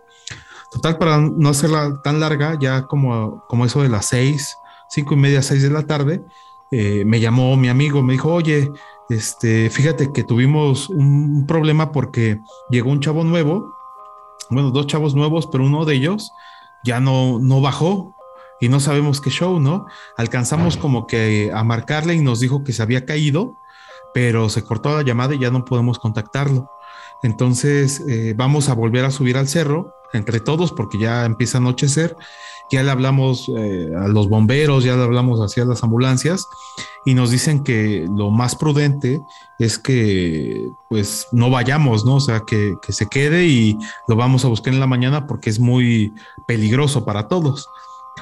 Total de que pues no lo quisieron dejar morir solo este chavo y pues se lanzaron y hasta que lo encontraron, lo encontraron que se había caído como en un barranco, ¿no? Entonces eh, el camino para subir hasta allá, hasta el cerro, pues digo, ya ni hay señal y es difícil para un coche, pero subieron los bomberos, subió una ambulancia y nosotros pues fuimos ya como eso de las 10, 11 de la noche, imagínate en el cerro, eh, fuimos como tres coches y, y, cuando ya nos estábamos adentrando así como que al bosque, alcanzamos a ver las luces de la, de la ambulancia que ya venían, entonces ya vimos que todos estaban bien, el chavo ya lo tenían en la ambulancia y todo bien. Pero cuando íbamos bajando, íbamos platicando precisamente de esta cuestión de las bolas de fuego y de las brujas. Yo le venía comentando a mis amigos que pues nunca había visto algo así, ¿no? Y de repente volteo y veo como, como algunas bolitas, ¿no? O sea, estaban más lejos, pues, de como tú las viste, pero como que volaban, o sea, como tú dices, volaban lento, como que subían, como que se mantenían, luego bajaban. Y eh, ese día vimos como tres, cuatro bolitas de esas. Una se venía acercando un poco más, que fue la, la que vi así como, digo, 30 metros aproximadamente. Pero pues sí, o sea, sí te da miedo, o sea, te da, dices, es lo, nunca has visto eso, ¿no? Y, de repente hacen ese, esos vuelos como que raros y, sí te quedas como que wow.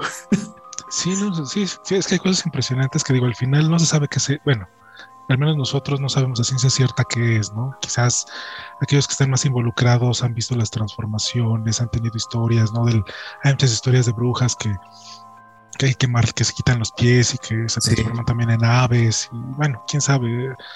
Hay muchas historias, ¿no? O sea, nunca. Mm, bueno, quizás no sabremos en esta vida qué son. Quién sabe, ¿no? Y, Pero, ¿Has visto fantasmas? Visto. Ah, me han pasado cosas, pero quizás el ente que vi más claramente me pasó cuando era muy, muy, muy niño. Tendría unos 6, 7 años pero es un de esos momentos que no se te olvidan. Estaba yo acostado eh, en, la, en mi cuarto, la cama daba hacia una ventana y tenía una cortina pues blanca, muy, que transparentaba todo. Y recuerdo muy bien que había luna, porque estaba muy, muy iluminada la noche. Yo no podía dormir. Y de pronto eh, veo que empieza a bajar yo en, mi inocencia yo decía que era un enano porque no le veía los pies. Ok. Pero comenzó a bajar una sombra, así por la ventana comenzó a bajar. Y recuerdo que decía yo que tenía un sombrero, así un sombrero muy grande, como tipo charro, o de estos de, tipo este Lincoln, eh, así grandote, ah. muy grande, o sea, tenía algo en la cabeza gigantesco y era negro, o sea, pero no era una sombra, no era como cuando uno ve una sombra, no, no, no. Era una cosa negra, un, ente que bajaba negro, así muy feo, pero no, tenía la parte de abajo, o sea, no tenía piernas. Ok. Yo pensé que era un enano. Bajó por la ventana, se quedó estático durante un momento y me tocó la ventana tres veces, así, pa, pa, pa. No manches. En ese momento, pues obviamente, lo, que es un niño, ¿no? te, con las cobijas te, tapas la cara y no podía ni gritar, o sea, tenía mucho miedo, no, no hablarle a mis papás o algo, no podía ya en, un momento, este, eh, ya como que después de que como que dejé de temblar y todo, me, asomo eh, poquito y, ya no estaba. en ese momento, pum, corro hacia la habitación de mis papás. Ok. Y me dormí ahí. No, obviamente no les conté nada, no sé por qué, no les conté nada, no les dije nada, no le conté nunca nada a eso a mi familia. Ajá. Pero muchos años después, muchos, muchos, muchos, cuando ya eh, yo este, ya, me, ya me había casado, ya tenía mi hija, eh, todo, en una ocasión estaba mi hermana abrazando a su hija ahí en la, en la casa de mis papás. Eh, estaba abrazando, yo no me acuerdo, me, me, quedé, o no recuerdo por qué estaba ahí, pero era noche. Y este, estaba abrazando y estaba temblando mi sobrina y le digo, ¿qué pasó? Y dices que vio algo en el patio, y una niña. Dijo, ok. ¿Qué onda, no?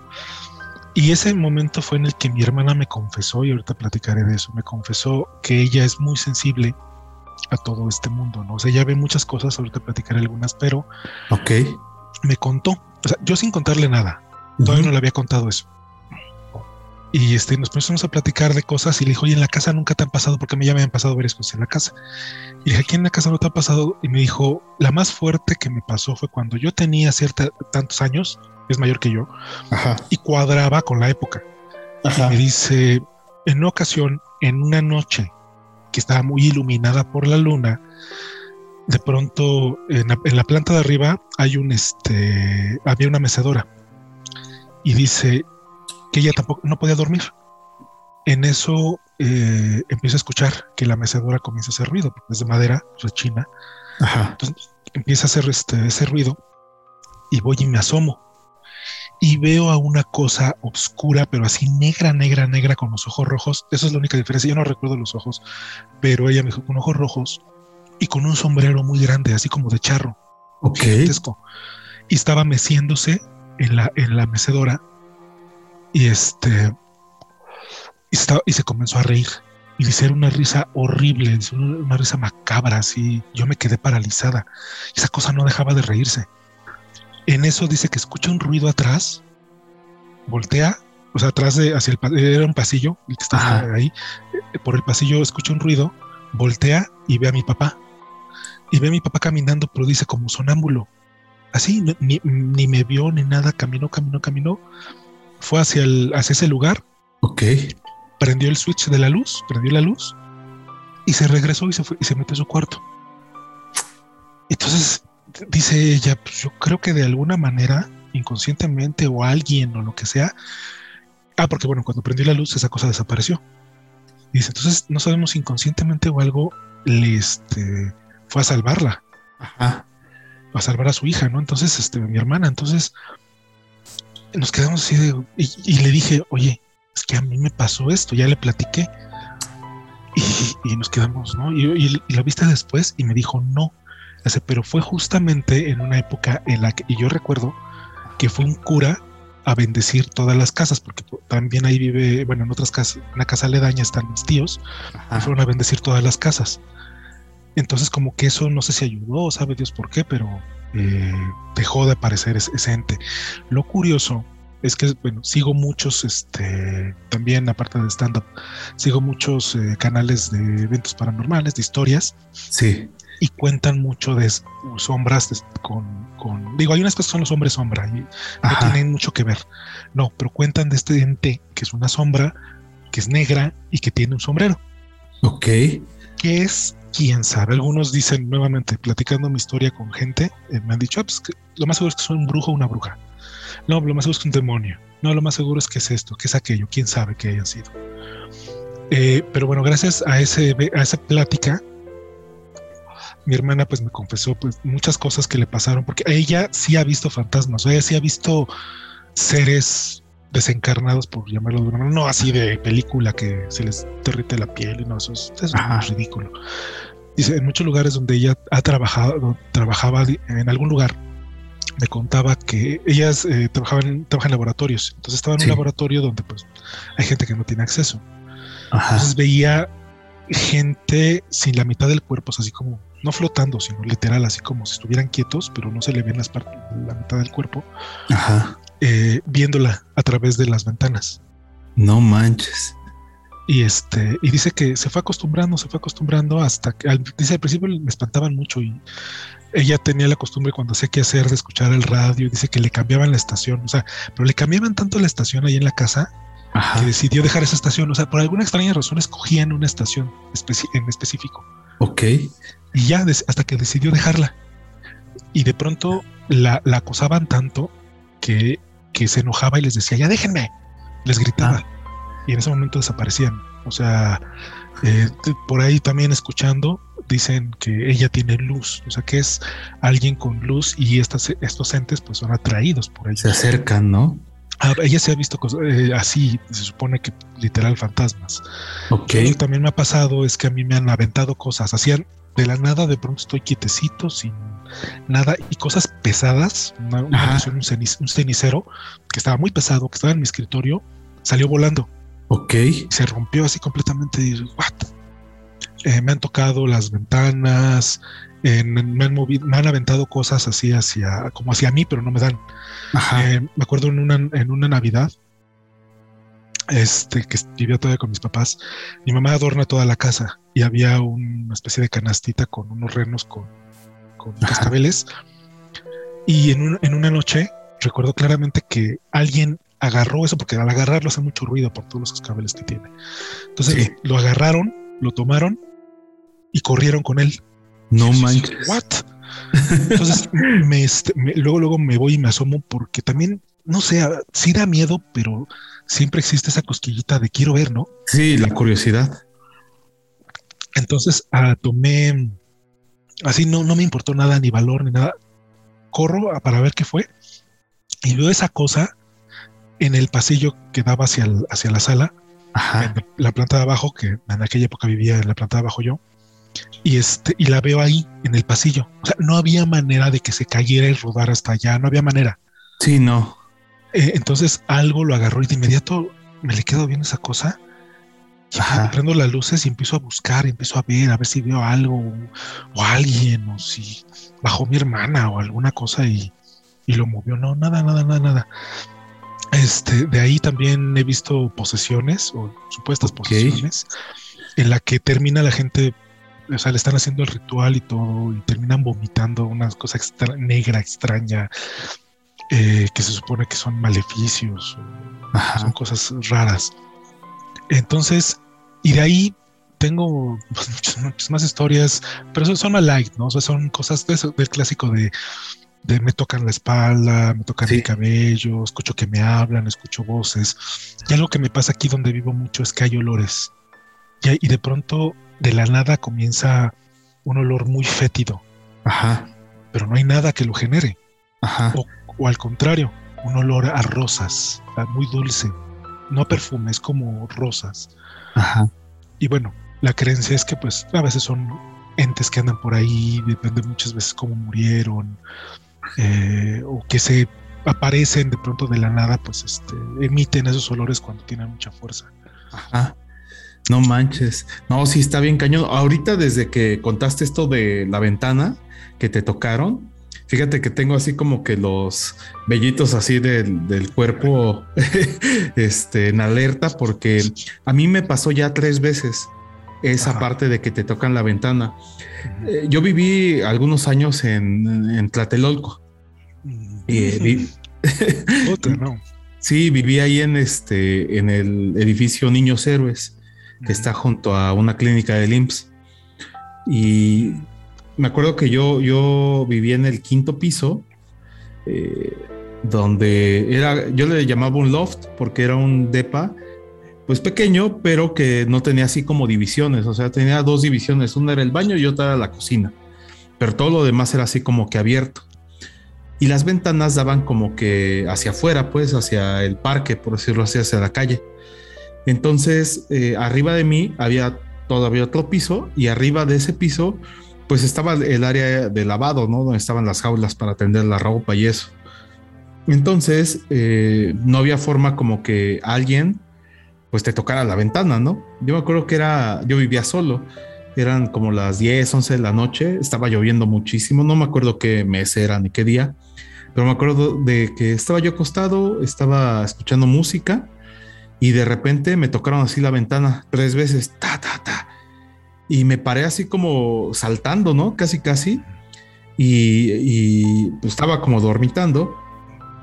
abrí la, pues, la persiana que tenía, era de bambú en ese entonces, y, y, pues no vi nada, ¿no? Y de repente ya caí en cuenta, dije, pues, ¿quién pudo haber tocado la ventana? Ah, digo, no hay forma. ¿no? No, no hay forma. Y era una ventana muy larga, larga, te digo, como de, como unos cinco metros así de lo largo. Eh, pero hacia, o sea, si te asomabas, era el vacío prácticamente. Sí, sí, sí, sí. Y me. Ajá.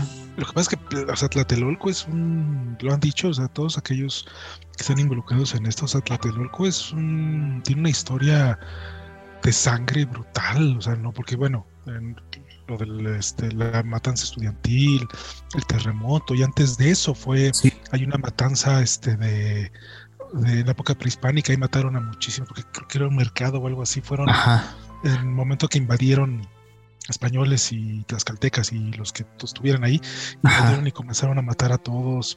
Entonces ese lugar es un, lugar lleno de historia y una historia paranormal, que yo he escuchado muchas historias, sí. inclusive dicen, dicen estas, muchas de estas personas que muchas veces es común, tú andas por ahí por la plaza o la iglesia o lo que sea, Ajá y de pronto ves gente vestida rara. Ok. Y de pronto ves, y que dicen que muchas de las personas que tú estás viendo caminar no, no existen. O sea, bueno, no están, no están ahí. O sea, sí, de pronto volteas y desaparecieron. O, ven gente, inclusive en los edificios. Ajá. Eh, ven gente que ha este con de bata, con batas, batas de, este, de, doctores, pues que son médicos, llenas de sangre y, que están, están, este, que han ha habido casos inclusive que les tocan la puerta, abren y les dice, y gente que dice, ayúdame. Ajá. Y pues los sacan de onda, así que, ¿qué, quién eres? ¿Qué pasa ya cuando volteas ya no están? No manches. Eso, digo, no me pasó ahí, pero qué fuerte. Sí, sí, sí, Tlatelolco creo que es uno de los lugares aquí en la ciudad que tienen una historia muy negativa. Muy, sí, como que esas energías, ¿no? Y fíjate que la segunda vez que me pasó, yo viví ahí cerca de la Basílica de Guadalupe, ahí en este, se llama Martín Carrera. Sí, Entonces, igual y ahí yo, yo compartía, fue la única vez que compartí depa con un roomie y había, donde estaba la ventana de mi cuarto, eh, haz de cuenta, era un pasillo de la unidad, pero para entrar ahí a la ventana, pues tenías que abrir como una puerta como de herrería y luego tenías que pasar que había muchas plantas, ¿no? y, hasta que pasabas todo eso, ya pasabas como a la, a la, ventana. Un día estaba yo ahí igual viendo la computadora, eran como las 3 de la mañana, 2 de la mañana, y de repente igual me tocaron la ventana tres veces, pa, pa, pa. Entonces me paré así igual en automático, dije, pues debe ser uno de mis amigos, ¿no? Que quiere pues molestarme. Y no, ¿eh? O sea, abrí la persiana y no había nada, o sea, nada. Y para pasar ahí, pues tienes que pasar, digo, por las plantas, se hubiera visto el movimiento, se hubiera escuchado y nada. Esa fue como la segunda. Y la tercera, esa fue todavía más cañón porque eh, eh, veníamos en un coche eh, con uno de mis amigos, este Lalo, y él, él, siempre me ha dicho, no, es que tus historias y lo que sea, ¿no? Pero veníamos ahí en el coche por Río de los Remedios. Había un poquito de tráfico, o sea, veníamos avanzando como lento y de repente, él venía manejando y de repente nos tocan la ventana como que de atrás, del lado del copiloto. Igual tres veces, pa, pa, pa. Me dice, ¿qué fue eso? Y ya vemos, me volteo el ver por el espejo y no había nadie. Pero eso inclusive nos tocaron la ventana en movimiento. Wow.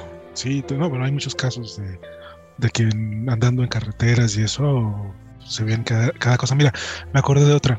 Ajá. Estando, fui, fui a, a Ay, ¿dónde fue? a un pueblillo. No me acuerdo ahorita el nombre, que soy muy malo para los nombres. Fue un pueblo, este, que está más allá de, Iscali, pasando a la caseta, ahorita no me acuerdo cómo se llama. Este, de Quisquiapan. No recuerdo, creo que Quisquiapan. Bueno, fui, fui este, ahí con una novia. Ajá. Este, tuve muchas novias, ¿no? Ok. Eh, y este fui ahí a pasar el fin, un fin de semana y no sé, en aquella época como que me llamaban la atención los panteones. Entonces fuimos a un panteón de, visitas y para ir a verlo y todo eso. Casi en todos los lugares que iba me gustaba ir a los panteones, porque son lugares muy tranquilos. Ya después me explicaron que no es muy bueno, pero bueno, eso de... este, entonces fui ya pasó la noche, eh, fuimos a dormir y todo. Ya que estábamos dormidos, de pronto escucho, eh, no sé por qué, escuché este ruido y de inmediato me abrí los ojos, estaba todo oscuro, pero escuché claramente como alguien corrió del baño hacia, hacia enfrente de la, de la cama donde estábamos, en, la habitación. Ajá. Corrió, pero se escuchaba como, como, si alguien estuviera mojado, ¿sí? Ajá. Los, pies mojados. Escuchó clac, clac, clac, clac, clac, clac, Se, para enfrente de la, de la cama y me quedé así de, ¿qué, onda? Y en eso me, me levanto de volada, prendo la luz y veo claramente huellas de pues, como un alguien pequeño, o sea, no, no, niño, digámoslo, o alguien pequeño, las huellas de agua. Ok. El baño, y digo, la regadera pues estaba recién usada, entonces pues, sí, había agua. Ajá. Este, en el, en el piso, entonces como que corrió, se puso ahí y ya desapareció. Entonces no había más huellas, no había nada más. Pero sí me quedé así de wow, ¿no? Pero de, de, alguna manera no me sentí invadido, no me sentí como si fuera peligroso. Inclusive el otro día le dije, hoy tuvimos visitas y ya le platiqué y me dijo, hoy no, no volvemos a pararnos por aquí. Ok. Pero esa fue otra situación muy, muy, extraña también. Nomás está, está bien cañón, ¿no? Todas esas historias que, que al final no sabes qué. Tengo otra. A ver, a ver. Está bien cabrona. A ver. Y, se la contesta hace poco a mi esposa porque dije, no, no es muy de estos temas, le asustan mucho. Ajá. Y aparte, no sé si es tan creyente, pero bueno, cuando mi hijo recién nacido, eh, bueno, cuando estaba recién, no está recién nacido, pero todavía era un bebecito que, que ya sabes que los envuelves como tamal para dormir y todo.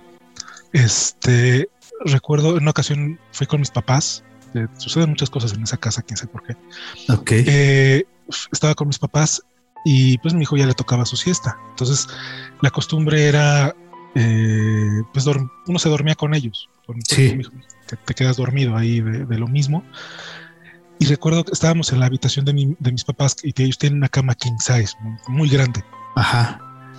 Acosté a mi hijo, eh, puse, siempre tenemos la costumbre que no se rueden, pones una almohada. Ándale. Y el niño en medio y tú del otro lado. Para cubrir, que no se vayan a caer, que no se vayan a rodar y todo. Me quedé dormido con él y en algún momento escucho que empieza, pues, no a quejarse, pero sí empieza con, ya sabes que empieza con él y eh, eh, como que está despertando. Y en eso abro los ojos y no estaba. No manches. ¿Qué, onda? ¿Qué, ¿Dónde está? ¿No? Y vuelto por un lado, vuelto para el otro, no lo veo, pero lo estaba escuchando. Y en eso ya este, me asomo al otro lado, del lado contrario donde estaba la almohada. Ajá. Y estaba en el suelo. No manches. Estaba en el suelo puesto en una, en una alfombra eh, que tiene mi mamá de, para cuando bajas los pies, ahí estaba. No estaba llorando, no estaba este, lastimado. De inmediato, lo, obviamente, lo cargo y lo empiezo a revisar, ¿no? Porque lo primero que se me vino a la mente es que de alguna forma se rodó y se cayó. Ajá. Pero lo empiezo a revisar, empiezo a revisar su cabecita, empiezo a, revisar todo su cuerpo y estaba bien. Inclusive el niño pues, no, lloró, no de dolor, nada. Entonces te quedas como que a ver, a ver, a ver, esto no tiene sentido. ¿Qué pasó?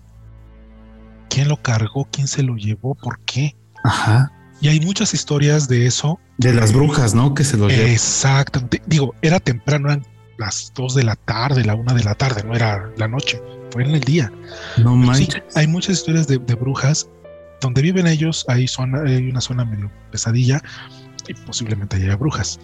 La otra que también en algún momento me dijeron, pues, podría, si eres creyente y todo, que algún pariente, la abuela, la tía los visitó, visitó y, lo quiso cargar, pues era el nuevo integrante. Ajá.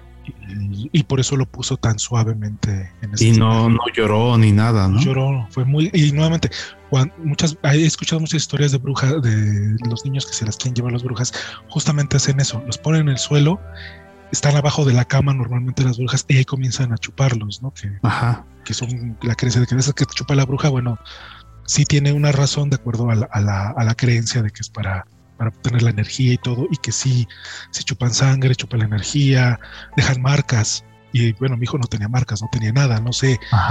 No sé, este, inclusive que ellos tienen, que ellas tienen cánticos o, formas de hacerte dormir, de dejarte dormido, así dejarte knockout. Ajá. este, para que ellas hagan lo que tengan que hacer. Pero esa ocasión no, no sentí nuevamente, no sentí esa, esa, esa sensación que tienes de que algo malo, sino tampoco algo bueno, porque sí. es raro. Pero creo que esa es la una de las últimas más fuertes que, que, que me pasaron. Que has visto, no manches. Fíjate que ahorita que lo mencionas, digo, nunca me pasó a mí, pero eh, fui a hacer un negocio eh, hace ya tiempo con una referencia que me dieron y, nos tocó ir a, Puebla. Digo, e, ese día pues era la, primera vez que yo veía a esta persona, era una chava.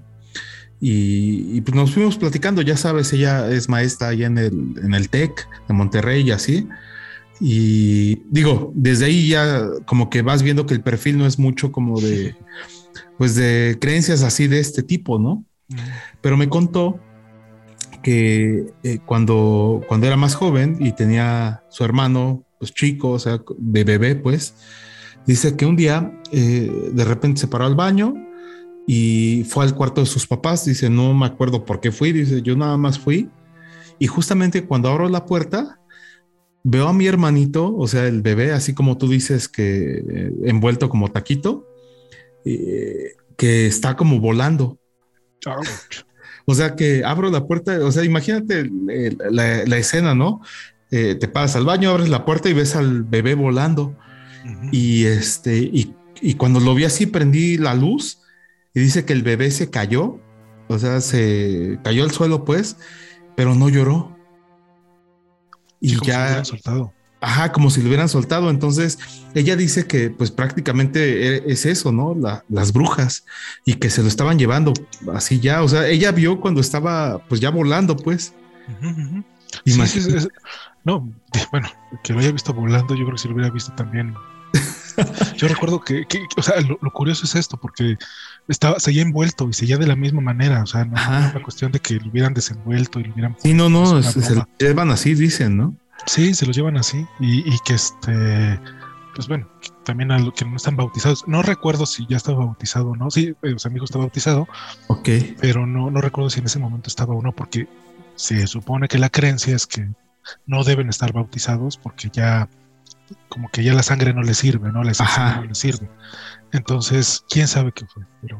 ¿Quién sabe qué pasa, no? Pues, eh, recuerdo que lo agarré y así de vámonos, vámonos abajo con mis estaban mis papás, vámonos, vámonos, vámonos. Y lo bajé y digo, ya se había despertado de todos modos. Y al momento que lo estuve revisando. Obviamente no lo conté a nadie, eh, se lo conté a mi esposa en, contando eventos paranormales. Le dije, oye, mira, te voy a platicar algo que pasó. No, te, no sé si seas creyente, no pasó nada. Ajá.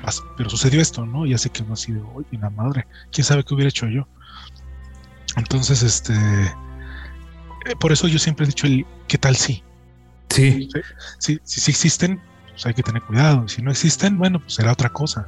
Exacto. Eh, pero no, digo, y mi familia, yo recuerdo que ha estado muy involucrada con muchas de esas cosas, no de mala manera, sino como que buscan, algo sucede y de inmediato le hablan a, brujas buenas o chamanes o curas.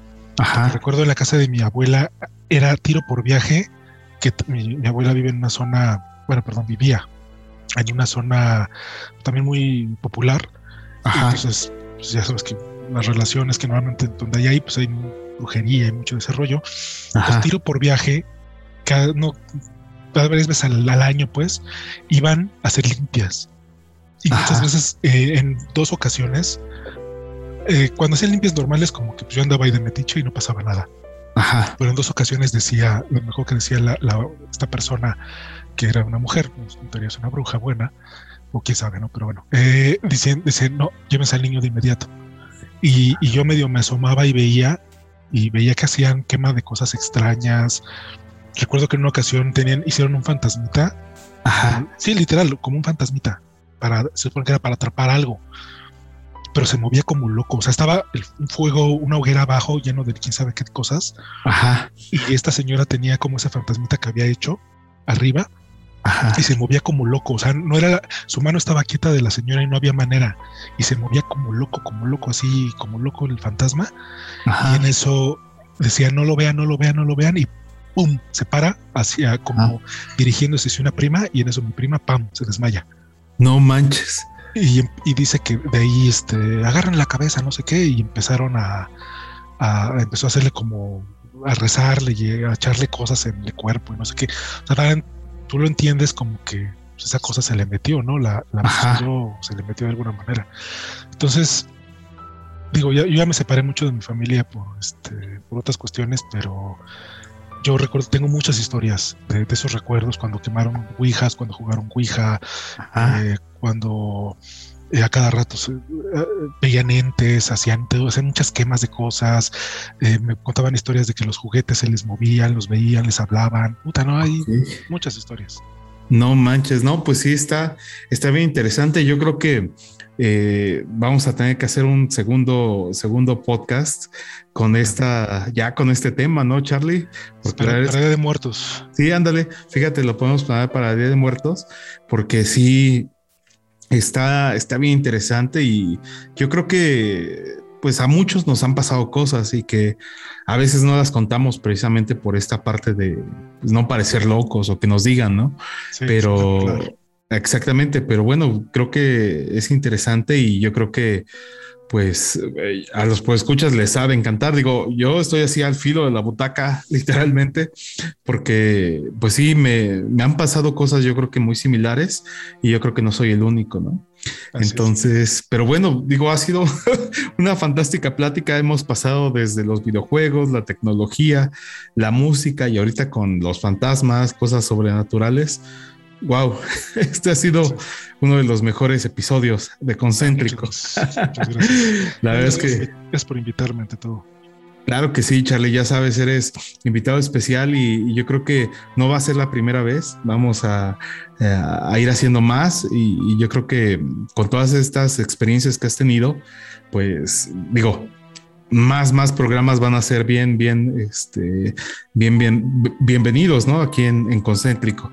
Y bueno, ya para, para despedirnos, eh, ¿cómo te busca las, la gente? No sé, tengas algún canal de, gamer, ¿cuál es tu usuario? ¿Cómo te pueden encontrar? Ay, eh, no soy muy eh, de estar montando cosas en, las redes sociales, soy más bien de que escucha, ve, investiga, pero no soy el que, el que genera contenido.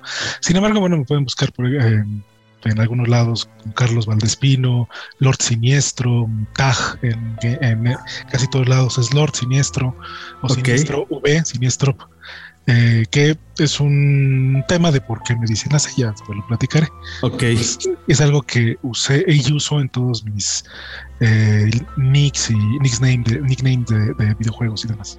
Excelente, pues ahí está. Entonces, pues ahí esto fue la parte de la historia, las historias y bien interesantes de, Charlie que, hoy nos compartió y pues te agradezco mucho el tiempo, eh, Charlie, la verdad es de que te digo, eh, curiosamente ocurrió en el capítulo 6.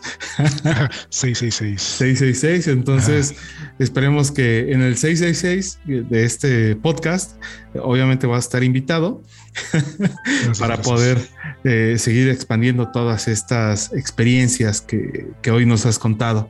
Y pues bueno, eh, entonces ya con esto cerramos. Esperemos les haya gustado, pues escuchas este programa y nos vamos con el tercer corte musical. Nos despedimos con este track de una banda también estadounidense de groove que eh, se disolvió en 2003 eh, el vocalista de esta banda, Phil Anselmo, atribuyó su despedida de la banda por temas de drogadicción y, y estos eh, cuestiones de drogadicción los atribuía a un problema crónico que tenía en la columna vertebral. No sabemos si fue así, pero bueno, esta es la, versión oficial. Entonces, y como último detalle, nada más para que los, lo escuchen, ok, una macabra historia al guitarrista en un concierto que eh, tenía su banda, un tipo se subió y lo mató con una escopeta. Ok, pues ahí está. Entonces, este es, digo, si, si le escuchan, disfruten esta canción y, pues imaginen toda esta historia y cómo pudo haber sido ese momento de cómo murió ese guitarrista. Entonces, vámonos con esto de Pantera. Esto es Walk. Nos vemos en el próximo concéntrico. Vámonos. Concéntrico.